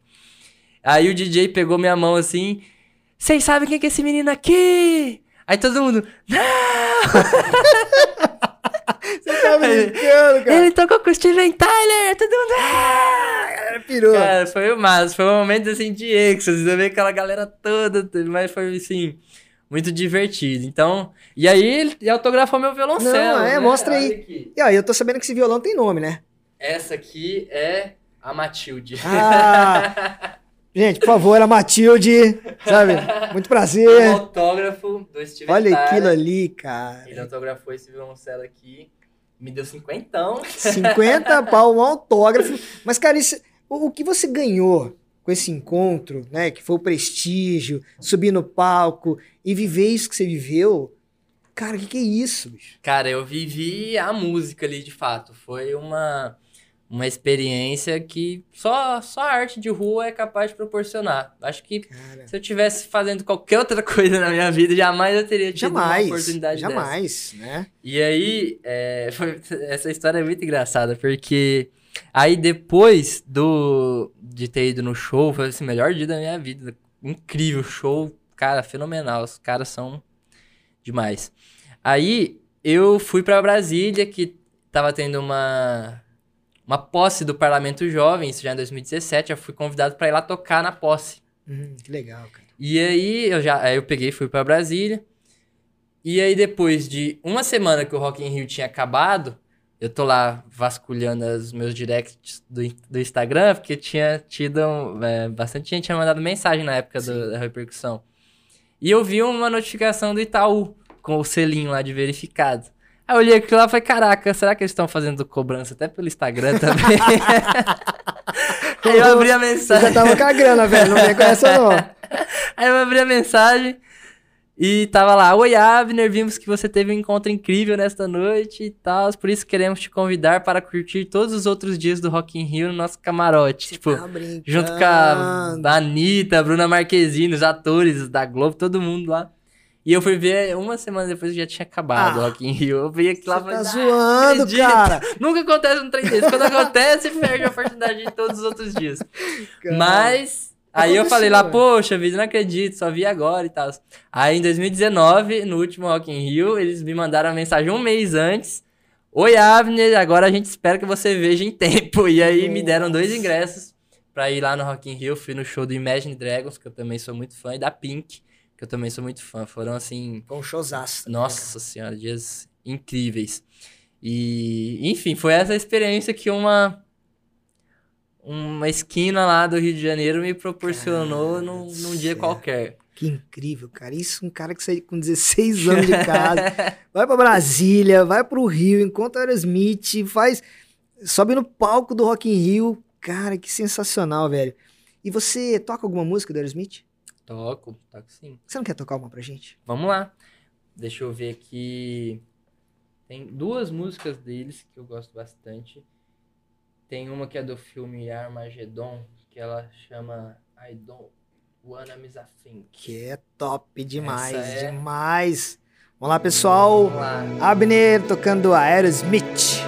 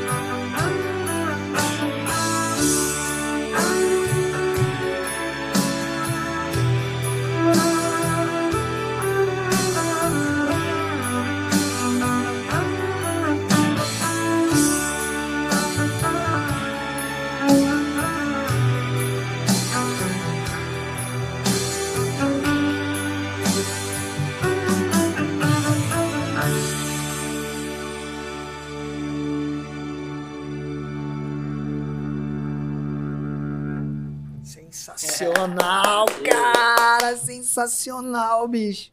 Que música é essa, meu irmão? Essa é. Cara, isso aí é. Você tá louco, bicho. Ô, Abner. Eu sou fã, não tem. Não, cara, não, é maravilhoso. Parabéns por ter vivido essa experiência, cara. Valeu. Porque, bicho, olha. Meu, não tem como não falar com você e não falar de um artista de rua. Quanto tempo você tá tocando aqui no Calçadão de Rio Preto? Fazem seis anos. Seis anos. E aí você teve um problema aqui, né? Porque parece que eles queriam impedir você de tocar aqui. Sim. É. Na verdade, foi uma fiscal que é, me abordou de, de, de maneira truculenta. Eu nunca tinha tido nenhum problema com a fiscalização aqui de Rio Preto, desde que eu comecei a tocar aqui. E no ano passado, é, eu fui abordado por uma fiscal perguntando se eu tinha autorização da prefeitura para poder tocar, né, aqui no calçadão. E aí eu disse para ela que não tinha autorização, porque não precisava de autorização, que em Rio Preto tem uma lei 2832 de 2017, que foi aprovada pela Câmara e sancionada pelo prefeito, que autoriza e regulamenta as atividades dos artistas de rua aqui em Rio Preto. E não só né, do músico, como todos os outros, né, os bailarinos, malabaristas, estátuas vivas, enfim. E, e essa fiscal, mostrando um, total desconhecimento dessa lei, é, tentou me humilhar ali na frente das pessoas que estavam me assistindo, pedindo meu CPF para fazer uma notificação, multa, sei lá, dizendo que ela tinha recebido uma denúncia que precisava do meu, meu CPF para me notificar que ela tinha recebido uma denúncia e precisava do meu CPF. Até então eu não sabia que, que, pra que que era. E aí, é, eu pedi para ela me mostrar a credencial dela, se ela era realmente fiscal, porque a pessoa chega sem uniforme, sem crachá, sem nada, pedindo teu CPF. Dando no, uma canetada. É, mandando eu parar de tocar no meio da música, um total desrespeito com o músico, não, não pede pra você parar no meio é. da música. A não ser que, né, tenha acontecido alguma coisa de... Bota que nem bandido, né? É, e aí... É, disse que tinha uma denúncia, eu perguntei que denúncia era essa, ela falou que era uma denúncia do inspetor dela. E aí eu perguntei, mas que, que inspetor, que denúncia é essa? Ela disse que a denúncia era anônima a partir daí, que denúncia anônima eles não falam. E aí, depois ela disse que era uma denúncia, enquanto ela insistia para pegar meu CPF, ela disse que era uma denúncia de todo o calçadão contra mim. E na, naquele momento meu, meu chão caiu, né? Porque eu falei, caramba, se ela realmente for uma fiscal da prefeitura e existir essa denúncia de fato, o que, que eu tô fazendo aqui há seis anos sem ter nunca tido nenhum problema? Cara. Eu sempre, assim, é, tratei todo mundo com muito respeito. Os comerciantes aqui do Calçadão, eu tenho amizade aqui da, da Jorge Tibiriçá com a Bernardino com praticamente todos Nunca tive uma reclamação. Pelo contrário, os comerciantes pedem para eu tocar na frente das lojas para chamar a atenção dos clientes, para eles gravarem a fachada da loja. Pra... E aí. É... E aí, basicamente, foi isso. Eu fiz um vídeo de, dessa abordagem é, para defender o meu direito de poder trabalhar, né? E essa fiscal foi embora sem me dar satisfação do que iria acontecer. Quando eu falei para ela que existia essa lei, é, e que eu não ia dar meu CPF sem ver um papel, um documento, alguma coisa que comprovasse aquilo que ela estava fazendo, porque se for uma denúncia de, de altura de som, a fiscalização ela precisa ter um aparelho que chama decibelímetro, Sim. que é um aparelho que mede a altura, a, a intensidade lá, para mostrar, olha, aqui está mostrando que você está fora da lei, né? Mas isso eu tenho certeza que não é possível, porque eu nunca, não é possível que um violoncelo num, num, num ambiente aberto. central, aberto, que tem trator, caminhão de lixo, obra acontecendo com barulho, som moto, nas, som, nas, som lojas. nas lojas, que o violoncelo seja o, o fruto do incômodo ali, Causador. sabe? Então, assim, é, foi muito estranho tudo que aconteceu, principalmente pelo fato de eu ter um ativismo político aqui na cidade, né? O ano anterior eu tinha denunciado que eles a que a Secretaria do Meio Ambiente havia arrancado 43 árvores aqui do calçadão, sem um diálogo com as pessoas, simplesmente aproveitaram do lockdown das pessoas não estarem frequentando o calçadão para fazerem isso e depois iriam como se nada tivesse acontecido, abrir de novo. Simplesmente como se- falam como que é se- o progresso, né? o É, progresso. como se ninguém fosse reclamar ou perguntar por quê, né, de terem arrancado aquelas árvores sem uma comunicação com as pessoas que frequentavam. Eu, por exemplo, eu toco aqui na esquina da Riachuelo, mas eu sempre revezava entre a esquina da Riachuelo e a saída do Praça Shopping, aqui na, na General Glicério, porque tinha as árvores que faziam sombra ali. Uhum. E depois de seis meses do calçadão fechado, eu cheguei lá, não tinha árvore nenhuma, não tinha sombra nenhuma, aquele mormaço daquele concretado, tudo. E, e me indignei com aquilo. Fui lá, fiz um vídeo com uma, uma plaquinha, cadê as árvores que estavam aqui, prefeitura. E isso aí repercutiu na época, tanto é que é, deu alguns dias depois da repercussão desse vídeo, a prefeitura fez uma força-tarefa para comunicar que eles tinham um plano, que eles estavam fazendo um plano de rearborização do calçadão. Aí mandaram isso aí para tudo quanto é jornal, né, para tentar abafar, até porque tava chegando o período eleitoral, eles não queriam. Então, assim, essa fiscal, ela é da, lotada na Secretaria do Meio Ambiente. Então, no momento que ela fala, que eu pergunto o nome dela, ela não, ela não se identifica é, é, corretamente, mas ela fala que é com o nome dela e que ela é da Secretaria de Meio Ambiente, naquele momento, Você já viu que era eu já, perseguição? já, já senti muito mal naquela situação, sabe? Principalmente pela, pela, pela forma intimidadora com que ela me abordou Sim. mandando eu parar de tocar no meio da. Eu tava tocando parabéns pra você, cara. Pra uma funcionária da Riachuelo que tava fazendo aniversário naquele dia. Então, tipo assim, eu já tinha parado de tocar, o calçadão já tava fechando, era duas horas da tarde. E aí, quando eu levantei pra guardar meus equipamentos, uma amiga minha que é funcionária da Riachuelo falou: Olha, a nossa colega aqui tá fazendo aniversário hoje, você não toca parabéns pra ela? Eu falei: Não, claro. Eu fui lá, peguei o instrumento de novo, conectei o cabo, liguei o- a base do parabéns e comecei a tocar parabéns pra ela. O pessoal tava batendo palma lá dentro da Riachuelo. E aí foi a hora que ela chegou do outro lado da rua, chegou, apontou o celular pra mim, já foi lá e mandou parar de tocar. Para, para, para. Você tem autorização da prefeitura pra tocar aqui? E aí foi onde que começou esse, esse embate, que eu fiz o vídeo, que isso aí repercutiu.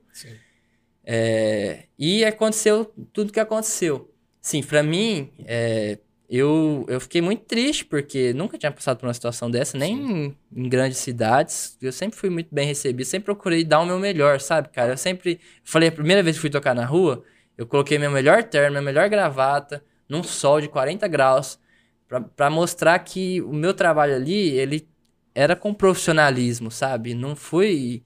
Nunca tive a intenção de fazer alguma coisa pra incomodar os comerciantes ou quem tá passando no calçadão. E sempre tive é, um olhar atento, sabe? Poxa, se eu tô incomodando, se. Eu sempre fui lá dentro da, da, da Riachuelo, porque eu fico ali de frente, né? Sim. Falei com o pessoal: olha, se o som tiver alto, vocês me avisam, eu abaixo.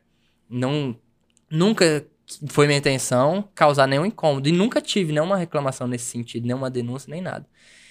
E aí aconteceu dessa fiscal falar que tinha uma denúncia que era do inspetor dela, depois era uma denúncia anônima, depois era uma denúncia de todo o calçadão contra mim, na frente das pessoas que estavam me assistindo. Mostrando que, tipo assim, como se os comerciantes tivessem juntado pra me denunciar ali, sabe? E, e eu me senti muito mal. Depois dessa abordagem, cara, eu fui de loja em loja ali na Jorge Tibiriçá, entrei dentro, perguntei, "Não, meu som tá, tá incomodando? Tem, tá acontecendo alguma coisa? Pra saber de onde que tinha vindo essa fiscal, quem mandou ela ali? Sim. né? E aí não, não saía da minha cabeça outra coisa. Poxa, ela é da Secretaria de Meio Ambiente. Eu Denunciei. denunciei que a Secretaria de Meio Ambiente arrancou 43 árvores aqui do calçadão. Isso repercutiu. É. Agora passou o ano eleitoral. Eu fui muito bem votado na cidade, mas não ganhei eleição por conta de quociente eleitoral. E agora vem essa perseguição no meu local de trabalho, que é o meu escritório, que é o local onde eu me tornei conhecido na cidade, onde todas as coisas aconteceram na minha vida. Então, assim, me deixou indignado, claro, mas me deixou muito triste, porque foi ali um ataque, de fato, a- ao trabalho do artista de rua. Você ficou muito tempo sem tocar ou você ainda não pode tocar aqui no Calçadão? Como que ficou isso? Eu fiquei o, o- o sábado seguinte sem tocar, porque eu não sabia do que estava acontecendo de fato, né? Se eu fosse tocar no calçadão, se eu iria ser multado ou não, porque se. É, a, a, eu trouxe até o documento da notificação que eu recebi. E, e eles me notificaram. na- isso aconteceu no sábado, a abordagem. Eu fui notificado na segunda-feira como pessoa jurídica. Uhum. Eu não, não, não, não sei por que disso, porque eu tô tocando no calçadão, não sou uma empresa, eu sou um artista de rua. Sim. A minha empresa é para outras, para eventos, para casamentos, né? E, e eles notificaram o meu CNPJ que estava lá registrado na prefeitura na segunda-feira, depois do ocorrido, e me notificaram com base no artigo 53 da Lei Complementar 650 de 2021, que a multa dessa lei aqui é de R$ 1.259,20, que o que diz nessa lei é que é proibido perturbar o sossego público com quaisquer tipos de ruídos ou sons excessivos e evitáveis. Outra lei que ela me enquadrou aqui é o artigo 1 da Lei Complementar número 217 de 2005, que tem como multa 10 UFM no valor de R$ 629,60 por execução de música por radiodifusão ao vivo ou por qualquer outro meio sem autorização da prefeitura municipal. E por outra lei de 2005 também, lei complementar, que é fica proibida a execução de música por radiodifusão ao vivo ou por qualquer outro meio em calçadas ou recuos. E a multa para o não cumprimento disso é de 629 reais. Ou seja, ela, isso aqui é claramente uma, um, um aviso, uma ameaça. Fala, Sim. se você receber uma nova notificação dessa aqui, você vai ter que pagar uma multa de 259, uma de 629, uma de 600, quase mais de R$ 2.500 de multa. Então, assim, quando eu vi isso aqui, eu falei, cara, se eu voltar a tocar no calçadão, eu vou dar. Se, se isso realmente for uma perseguição política, que aí os ganhou os jornais e tudo mais, se eu voltar pro calçadão, eu vou receber uma nova notificação, vai aparecer um fiscal ou ela mesmo, e vai, vai, vai colocar essas multas nas minhas costas. Sim. E era o que, de fato, é, eu imagino que eles queriam, porque quando isso foi pro jornal, eles tiveram que justificar, porque pegou muito mal.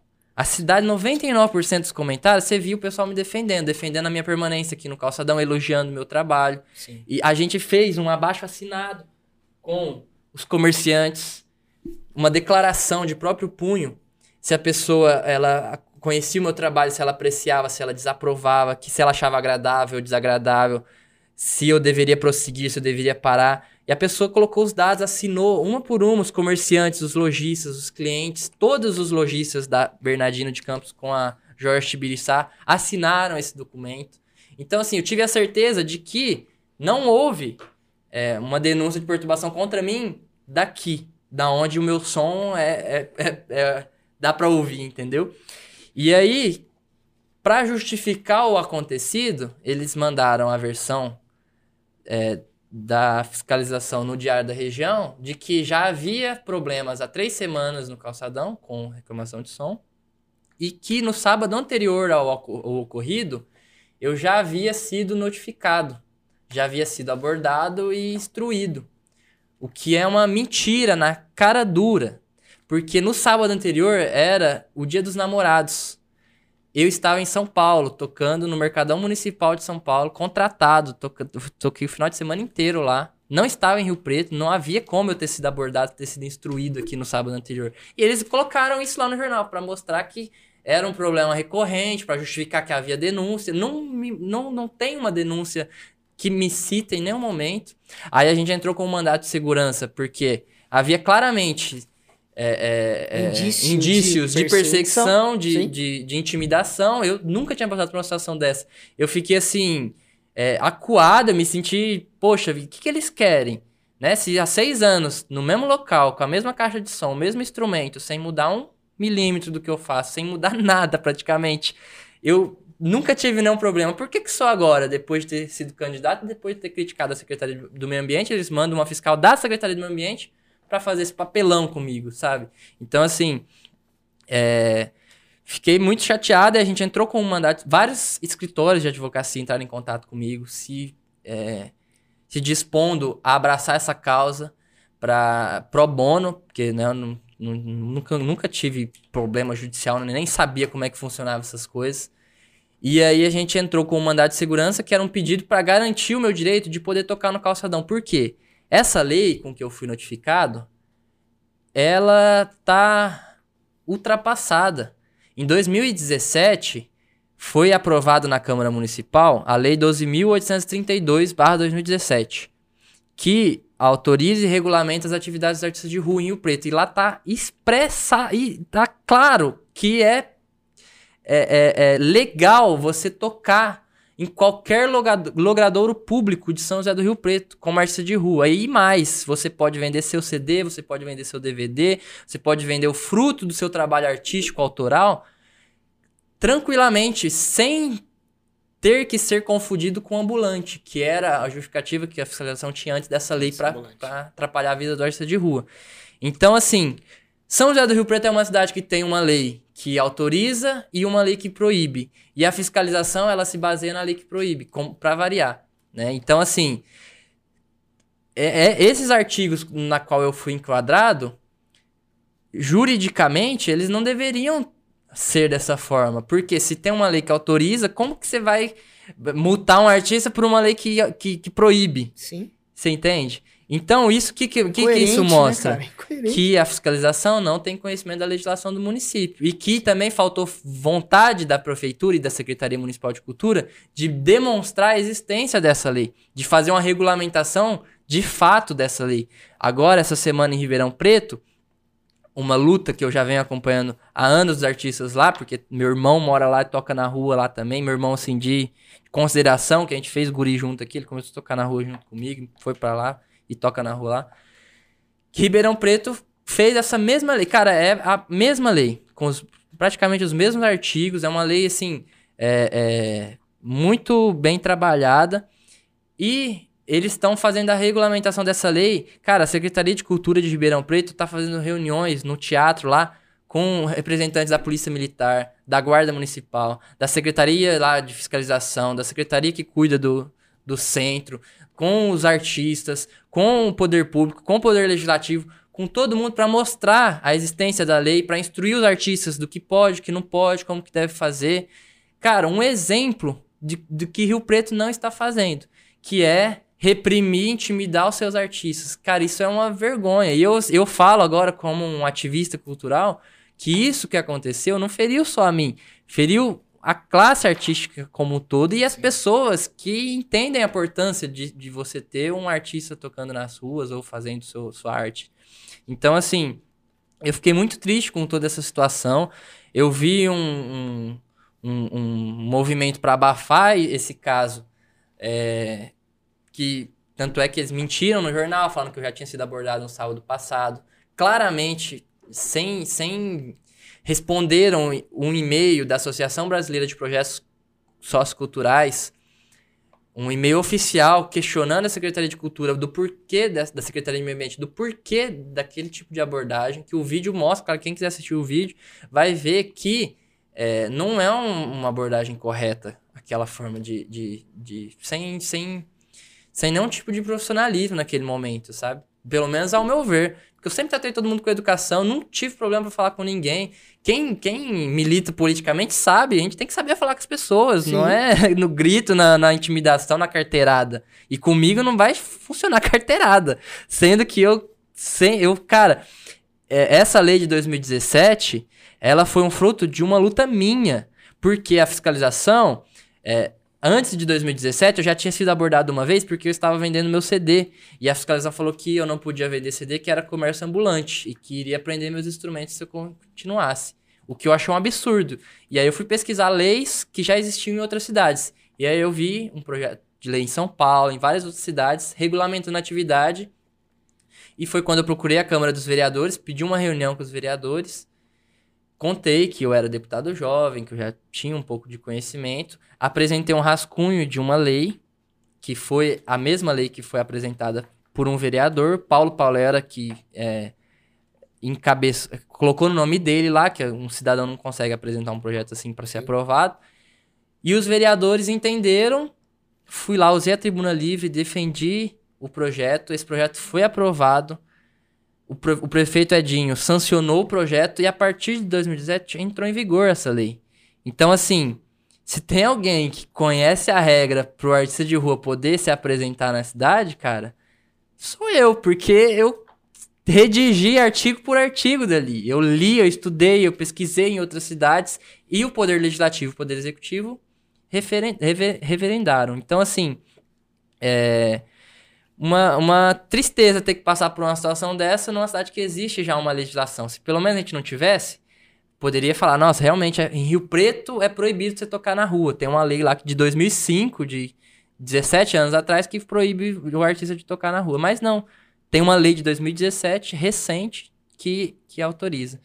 Então, foi uma, uma dor de cabeça totalmente evitável, sabe? E agora eu tô tendo que passar por mais uma dor de cabeça, porque eu tô sofrendo um, um processo aí criminal dessa fiscal que me denunciou por calúnia e difamação porque eu defendi o meu direito na internet de poder continuar trabalhando.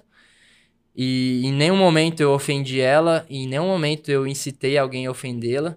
Eu só realmente estava indignado pela forma com que eu fui tratado e com que o meu trabalho foi desvalorizado ali e, e, e colocado na ilegalidade de uma hora para outra numa cidade que existe uma legislação. Sim. E, e as pessoas é, se indignaram também. Mas assim, agora eu tô tendo que ir na delegacia, prestar depoimento, me defender, mostrar que eu não ofendi ela em nenhum momento, que eu não tive a intenção de incitar ninguém a ofendê-la em nenhum momento, que não tem provas de que eu fiz isso, porque de fato, em nenhum momento eu ofendi ela, só estava realmente defendendo o meu trabalho, o meu direito de continuar trabalhando. E, e agora vai ter, vai ter audiência, o juiz vai decidir isso aí. E por que que isso é muito, muito complicado para mim, que sou uma. me considero uma pessoa pública e já disputei cargo público. Que se você tem condenação criminal, você não pode disputar cargo público. Então, assim, fazendo a, a ligação aí, dá para entender do porquê que eu recebi essa denúncia, entendeu? Então, assim, é, eu tô extremamente chateado de ver como que é, é o sistema de fato, né? Quem tem é, poder. o poder, quem é, é, é, fiscal, essas coisas, tem. Parece que a palavra deles pesa mais do que de um cidadão.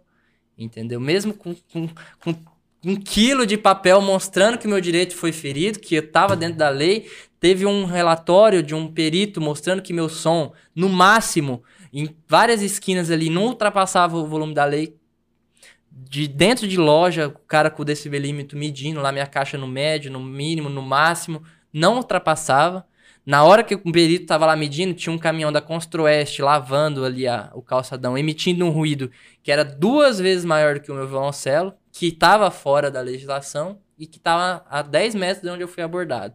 Ali não, tem, não teve fiscalização. Você entendeu? O que que deixa indignado? Sim. Então, assim, é, que isso sirva de exemplo para que não aconteça mais com nenhum artista aqui em São José do Rio Preto.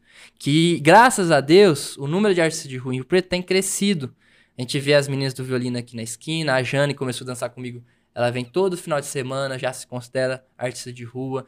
Tem pessoal que toca guitarra, que toca violão, pessoal que dança, as estátuas vivas. Tem gente vindo de Ribeirão Preto para cá depois que descobriram. Me perguntaram se em Rio, Preto, em Rio Preto tinha a lei que autorizava. Eu falei que tinha, eles vieram se apresentar aqui. Tem a dona Clarice, que toca sanfona, que é cega, deficiente visual. Ela toca aqui também. Então, assim, é, é inadmissível que esse tipo de abordagem aconteça novamente. Eu agradeço do fundo do meu coração as pessoas que saíram é, em minha defesa. O, a Associação Musical Rio Pretense, que fez nota de repúdio a, a essa forma intimidadora de abordar.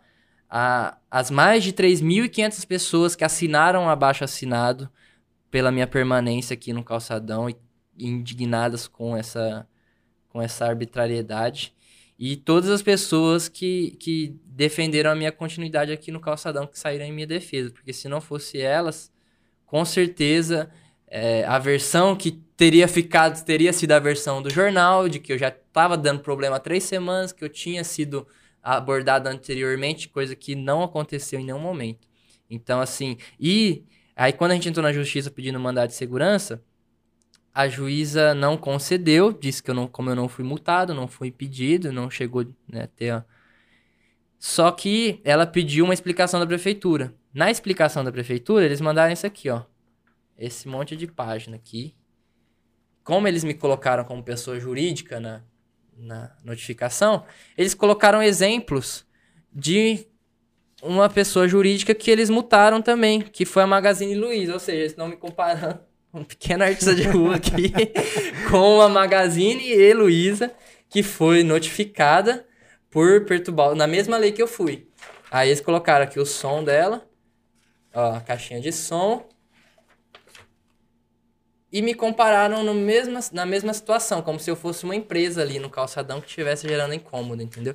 Aí fizeram, colocaram mais um monte de coiseira aqui, colocaram outras lojas, o Tubarão, que recebeu notificação, fizeram, é, é, mostraram que, enfim, fizeram toda aqui uma, uma encheção de linguiça para poder... Fizeram o dever de casa, É, né? exatamente, para poder que, que a juíza entendesse que não houve notificação e tal. E só que claramente dá para ver que não foi algo é, dentro dos parâmetros de uma notificação normal, entendeu? Porque não justifica esse, toda essa dor de cabeça. Esse fato isso. ocorreu antes de você se candidatar ou depois? Depois. Depois que você se candidatou? Depois.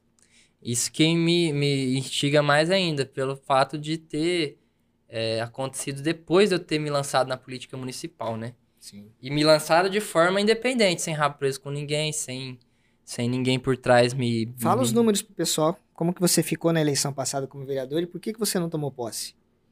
Então, eu fui o décimo candidato mais votado de Rio Preto. Eu tive 3.467 votos. É, eu não fui eleito pelo quociente eleitoral, que é um cálculo que o nosso sistema é, leva em consideração a votação da chapa do partido completa e não do candidato em si. Ou seja, os partidos que têm mais dinheiro, os partidos que têm mais recursos, conseguem ter mais candidatos, conseguem é, é... Funciona assim: o cara chega que tem a, a maleta na mão, ele chega no, num cara que tem um potencial de votos, mas sabe que não vai ganhar, porque já tá. Os, os, os cabeça lá já estão meio que escolhidos. Fala: Ó, você vai ser candidato aqui no meu partido, eu vou te dar tanto, vou te dar 10 mil reais para você ser candidato no meu partido. Você sabe que você não vai ganhar, mas você vai trabalhar para você ter 500 votos. Aí você contrata aí teu, teu parente, bota para entregar santinho, você contrata aí uma empresa de, de, de, gráfica, faz uma média com teus amigos, trabalha a tua imagem né, no teu bairro e tal, você sabe que você não vai ganhar. Mas você vai trabalhar teu nome para outra eleição também, é esse, essa conversa. E aí o cara consegue, ó, você vai receber tanto para ser candidato. Ele traz um monte. E aí esses caras de 500 votos somam, somam o que tá lá em primeiro. Você entendeu? Então, isso faz com que hoje metade da Câmara Municipal de Rio Preto esteja lá dentro com menos votos do que eu tive. Exatamente. Tem lá eleitos com gabinete, os três, quatro, cinco funcionários lá, trabalhando representante do povo. Eu, eu já sabia desse, de, da regra antes de entrar, mas eu não pensei que o negócio era tão forte assim. Sim. Você entendeu? De ver gente, cara, com 1.500 votos a menos do que você Dá pra eleger dois vereadores, Sim. dependendo do partido, entendeu? Estando lá dentro, é complicado. Mas enfim, foi por isso. E. Mas foi uma votação muito expressiva, principalmente por se tratar de um jovem que foi candidato aos 20 anos de idade, sem recursos, sem um padrinho político, sem empresário por trás, sem rabo preso. Sim. Então isso me deixou é, numa posição totalmente independente. E eu sigo, e eu, eu tô na política para isso mesmo. O que eu ver que, eu, que tá errado, eu vou criticar. O que não. O que não. Se eu vou agradar um político ou outro, isso não me interessa. O, o meu. O meu. Meu norte é aqui na esquina do calçadão. Quando eu tô ali e, e de cabeça erguida eu falo com as pessoas, eu faço a minha política ali, eu não dependo de ninguém ali, entendeu? E quais são os planos para o futuro aí, na política?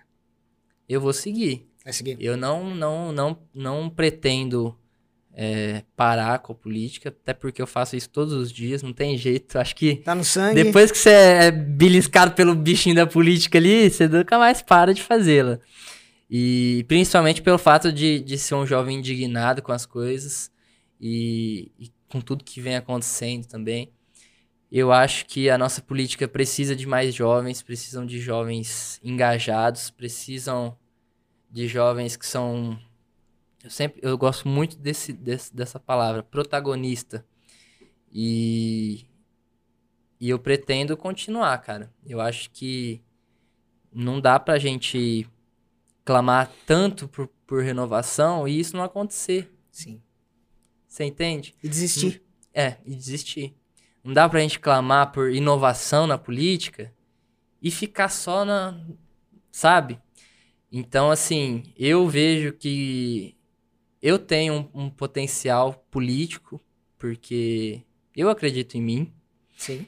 E acho que as coisas não aconteceriam nem do fato de eu ter saído de casa se eu não acreditasse que eu seria capaz de sair de casa e não dar trabalho para minha mãe.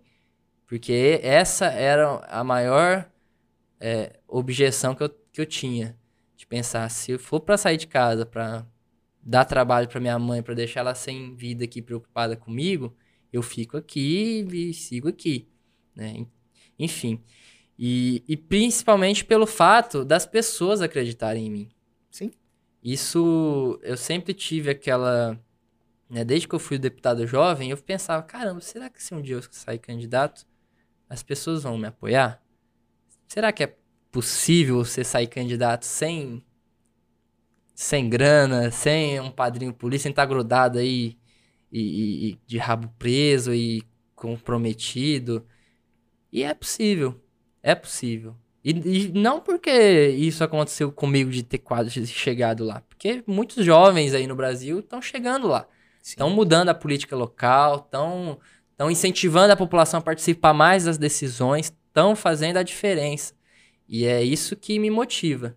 Eu quero fazer a diferença de uma forma com que é, isso inspire outros jovens também a fazerem a diferença, a serem protagonistas sempre ouvi uma frase que no Rotary, Rotaract, que é a gente tem que mudar o mundo ao nosso redor para que as pessoas se inspirem a continuar mudando o mundo ao redor delas e que isso gire uma, re vire uma rede de transformação do mundo. Sim.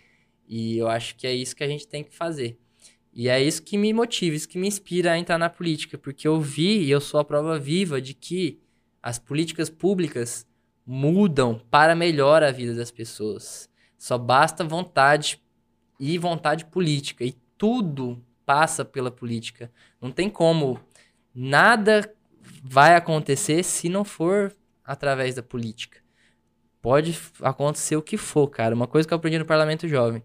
As coisas acontecem quando entra no, na caneta, quando, quando tem assinatura lá, quando entra no sistema. E para fazer as coisas boas entrarem no sistema, as pessoas boas precisam entrar no jogo, entendeu? Esse jogo não é fácil, olha aí. Um jovem, 3.500 votos, não tá lá dentro hoje, por conta do sistema.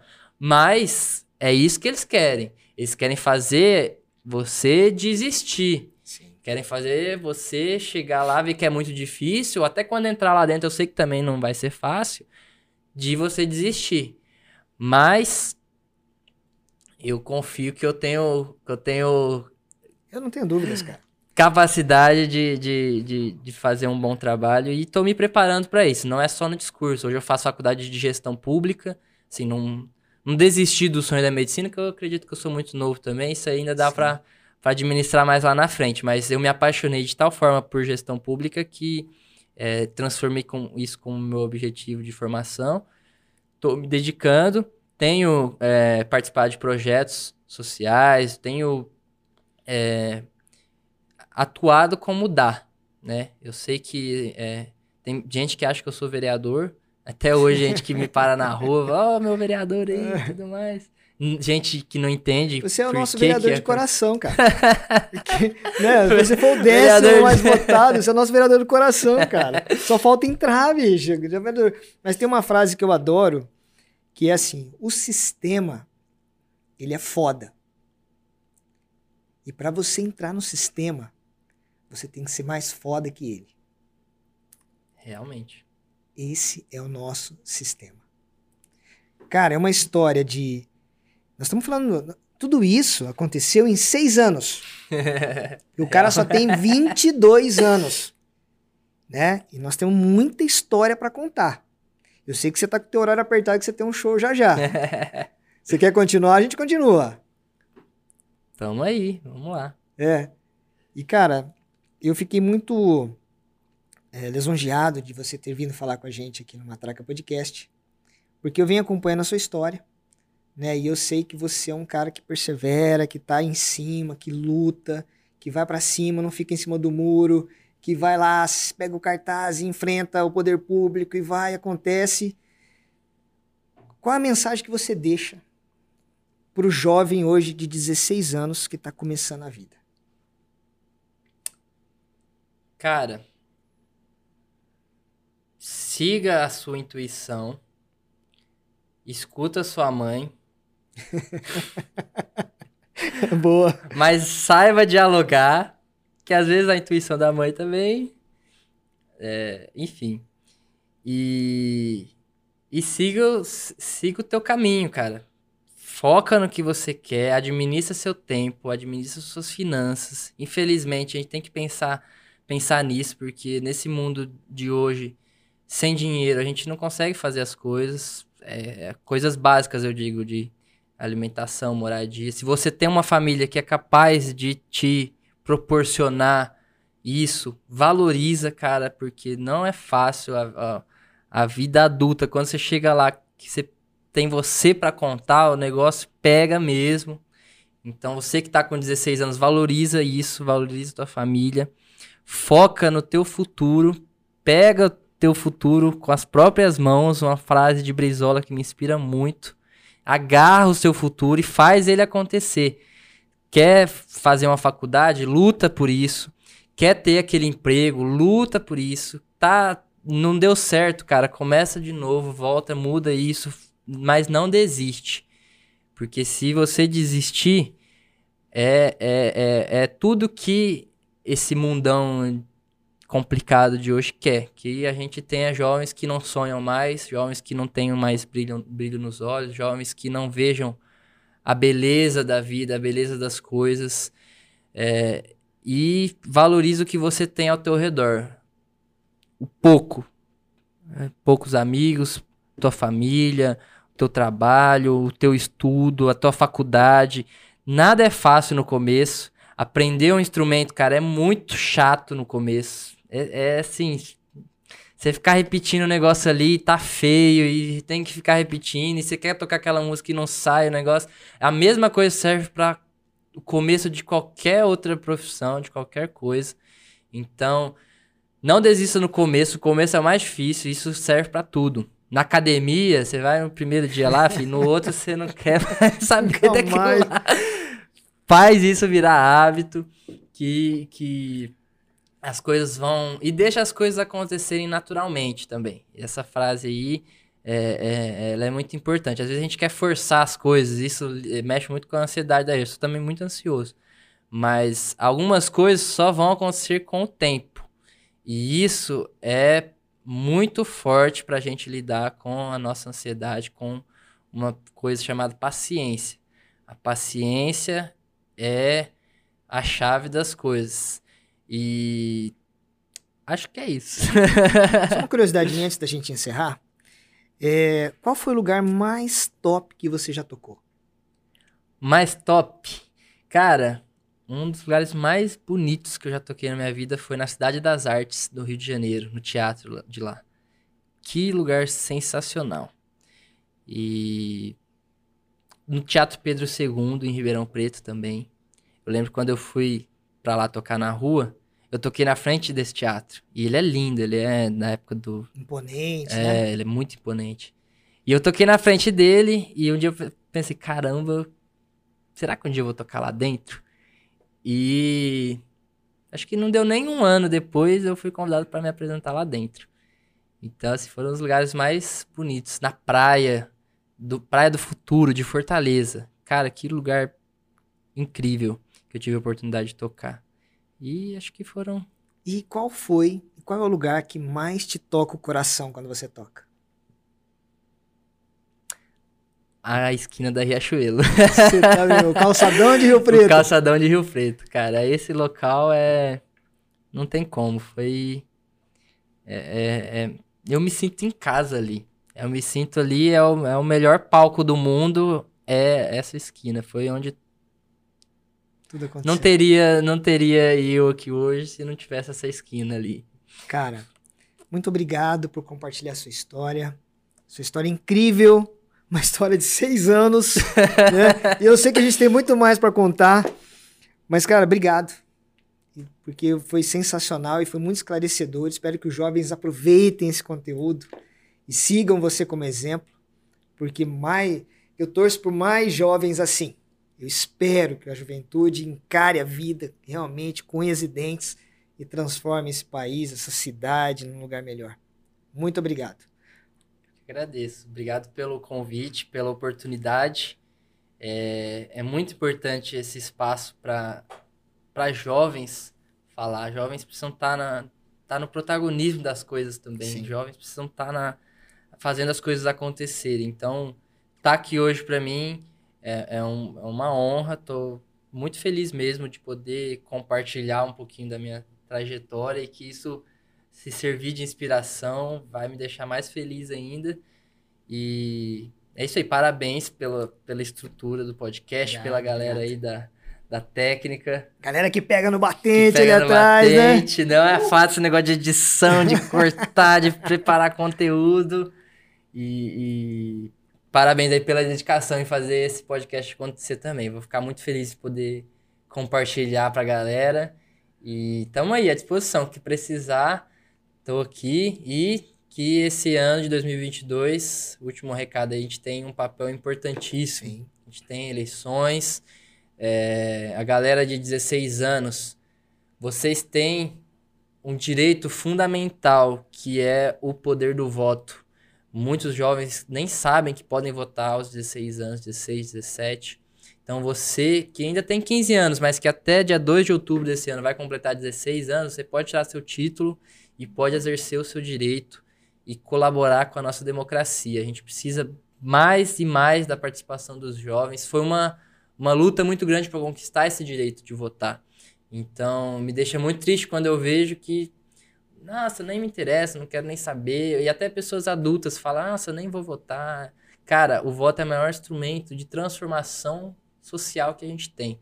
É a, a, a nossa maior arma quero um dia ver esse país fazendo com que a opinião das pessoas é, valham, vale mais, valha mais. Com plebiscitos. Ah, vamos, vamos fazer uma reforma da Previdência? Vamos consultar a população se ela quer aposentar com 60 ou 65? Vamos fazer. Porque é justo a gente ter os nossos representantes. Mas tem coisa que não dá para uma pessoa representar. Decidir tudo. Rio Preto tem 17 representantes da população. A cidade tem mais de 500 mil habitantes. Você acha que dá para 17 pessoas fazer os anseios de 500 mil habitantes valer mesmo, mesmo, mesmo? É difícil. E ainda mais nesse sistema nosso, que, que um cara com mil e tantos votos, dois mil votos, se torna um representante na população. Né? Então, é, que a gente exerça o nosso direito, que a gente participe mais, que os nossos políticos entendam a importância de fazer política para o povo e não para os seus próprios interesses e ficar brincando com a cara da população, Exatamente. jogando mídia contra um e não sei o que, não sei o que, e no final das contas não resolve nada, não faz nada, é só balela e o salário deles e dos assessores deles caindo lá todo mês. Eu é. fiquei indignado. Mas que aproveitem todas essas regalias que vocês têm e esses benefícios e tudo mais para fazer para a população, cara. É, é, é, me dá nos nervos ver cara que não não faz acontecer e tá lá com um bocado de funcionário, tá lá participando da vida pública ativa do município e que deixa aí uma parcela muito grande da população a Deus dará sem ter com quem contar, sem ter com quem pedir, sem ter com quem se manifestar. Eu, mesmo fora da Câmara, o tanto de pedido que eu recebo de ajuda, de denúncia, de gente procurando alguém para poder compartilhar o que está acontecendo com ela na rua dela, e eu fico, às vezes, de mão atada, sem poder ter o que fazer, sabe? Ainda mais com perseguição contra mim, com tudo que tá acontecendo, a gente fica. É, não é fácil. Mas que. E isso tudo tá me servindo de motivação também. Porque Sim, quando claro. eu chegar lá, vocês podem ter certeza que eu vou fazer a diferença. Não é papo de político, não, porque eu não sou político, não sou filho de político, não tô lá, nunca tive lá, nunca recebi um dinheiro público na minha vida e não tenho, não dependo disso pra nada, ó. Não, não tô com a minha profissão, graças a Deus, foi a coisa que mais me, me realizou. Então eu realmente tenho interesse de colaborar, de fazer é, é, com que a gente participe mais da política, com que a população se aproxime mais. Tanto é que meu gabinete ia ser aqui na esquina do calçadão, todo Aê. sábado, ia botar as mesinhas ali, os assessores, tudo ali, para ouvir a população e para a gente se aproximar das pessoas. Né? O político ele se encastela lá aos quatro anos, aí chega aqui na época da eleição, vem tudo aqui pro calçadão, aquela bandeiraiada toda, que gente que você nunca viu pisar aqui no calçadão, fica todo mundo aqui pedindo voto. Depois dos quatro anos, um ou outro que pisa aqui malemar. Então, que isso sirva aí de exemplo para os políticos se aproximem das pessoas. É Cara, isso. parabéns. Muito obrigado de novo. E nós começamos o nosso podcast com música. Eu queria encerrar o nosso podcast com música. Pode escolher aquela do seu coração e toca pra gente, faz a gente mais feliz. Vamos lá, então. Mais uma vez, então, agradecer o pessoal, brigadão. Quem quiser me acompanhar Sim, aí nas redes, aproveitar para divulgar também enquanto eu procuro Por aqui. É Abner Tofanelli, com dois L's, ponto SP, no Instagram, no Facebook, em todas as redes aí, vocês conseguem. No TikTok, agora eu tô fazendo uns videozinhos lá É, no TikTok. cara é famoso no TikTok. né? e é isso aí. Quem quiser também me contratar para eventos, favor. casamentos, pode entrar em contato. É, é, tem o, o Instagram só de eventos, que é abnertofanelli.celo.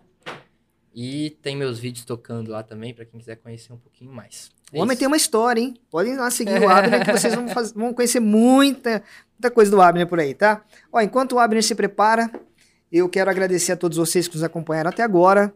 É, se gostaram do nosso conteúdo, vão lá, compartilhem, curtam, tá bom? E muito obrigado e vamos encerrar o nosso programa com a música do Abner. Valeu! Pra encerrar, um sambinha animado Ah, por favor! de Adoniran Barbosa, uma das grandes inspirações musicais. Top! Vamos lá.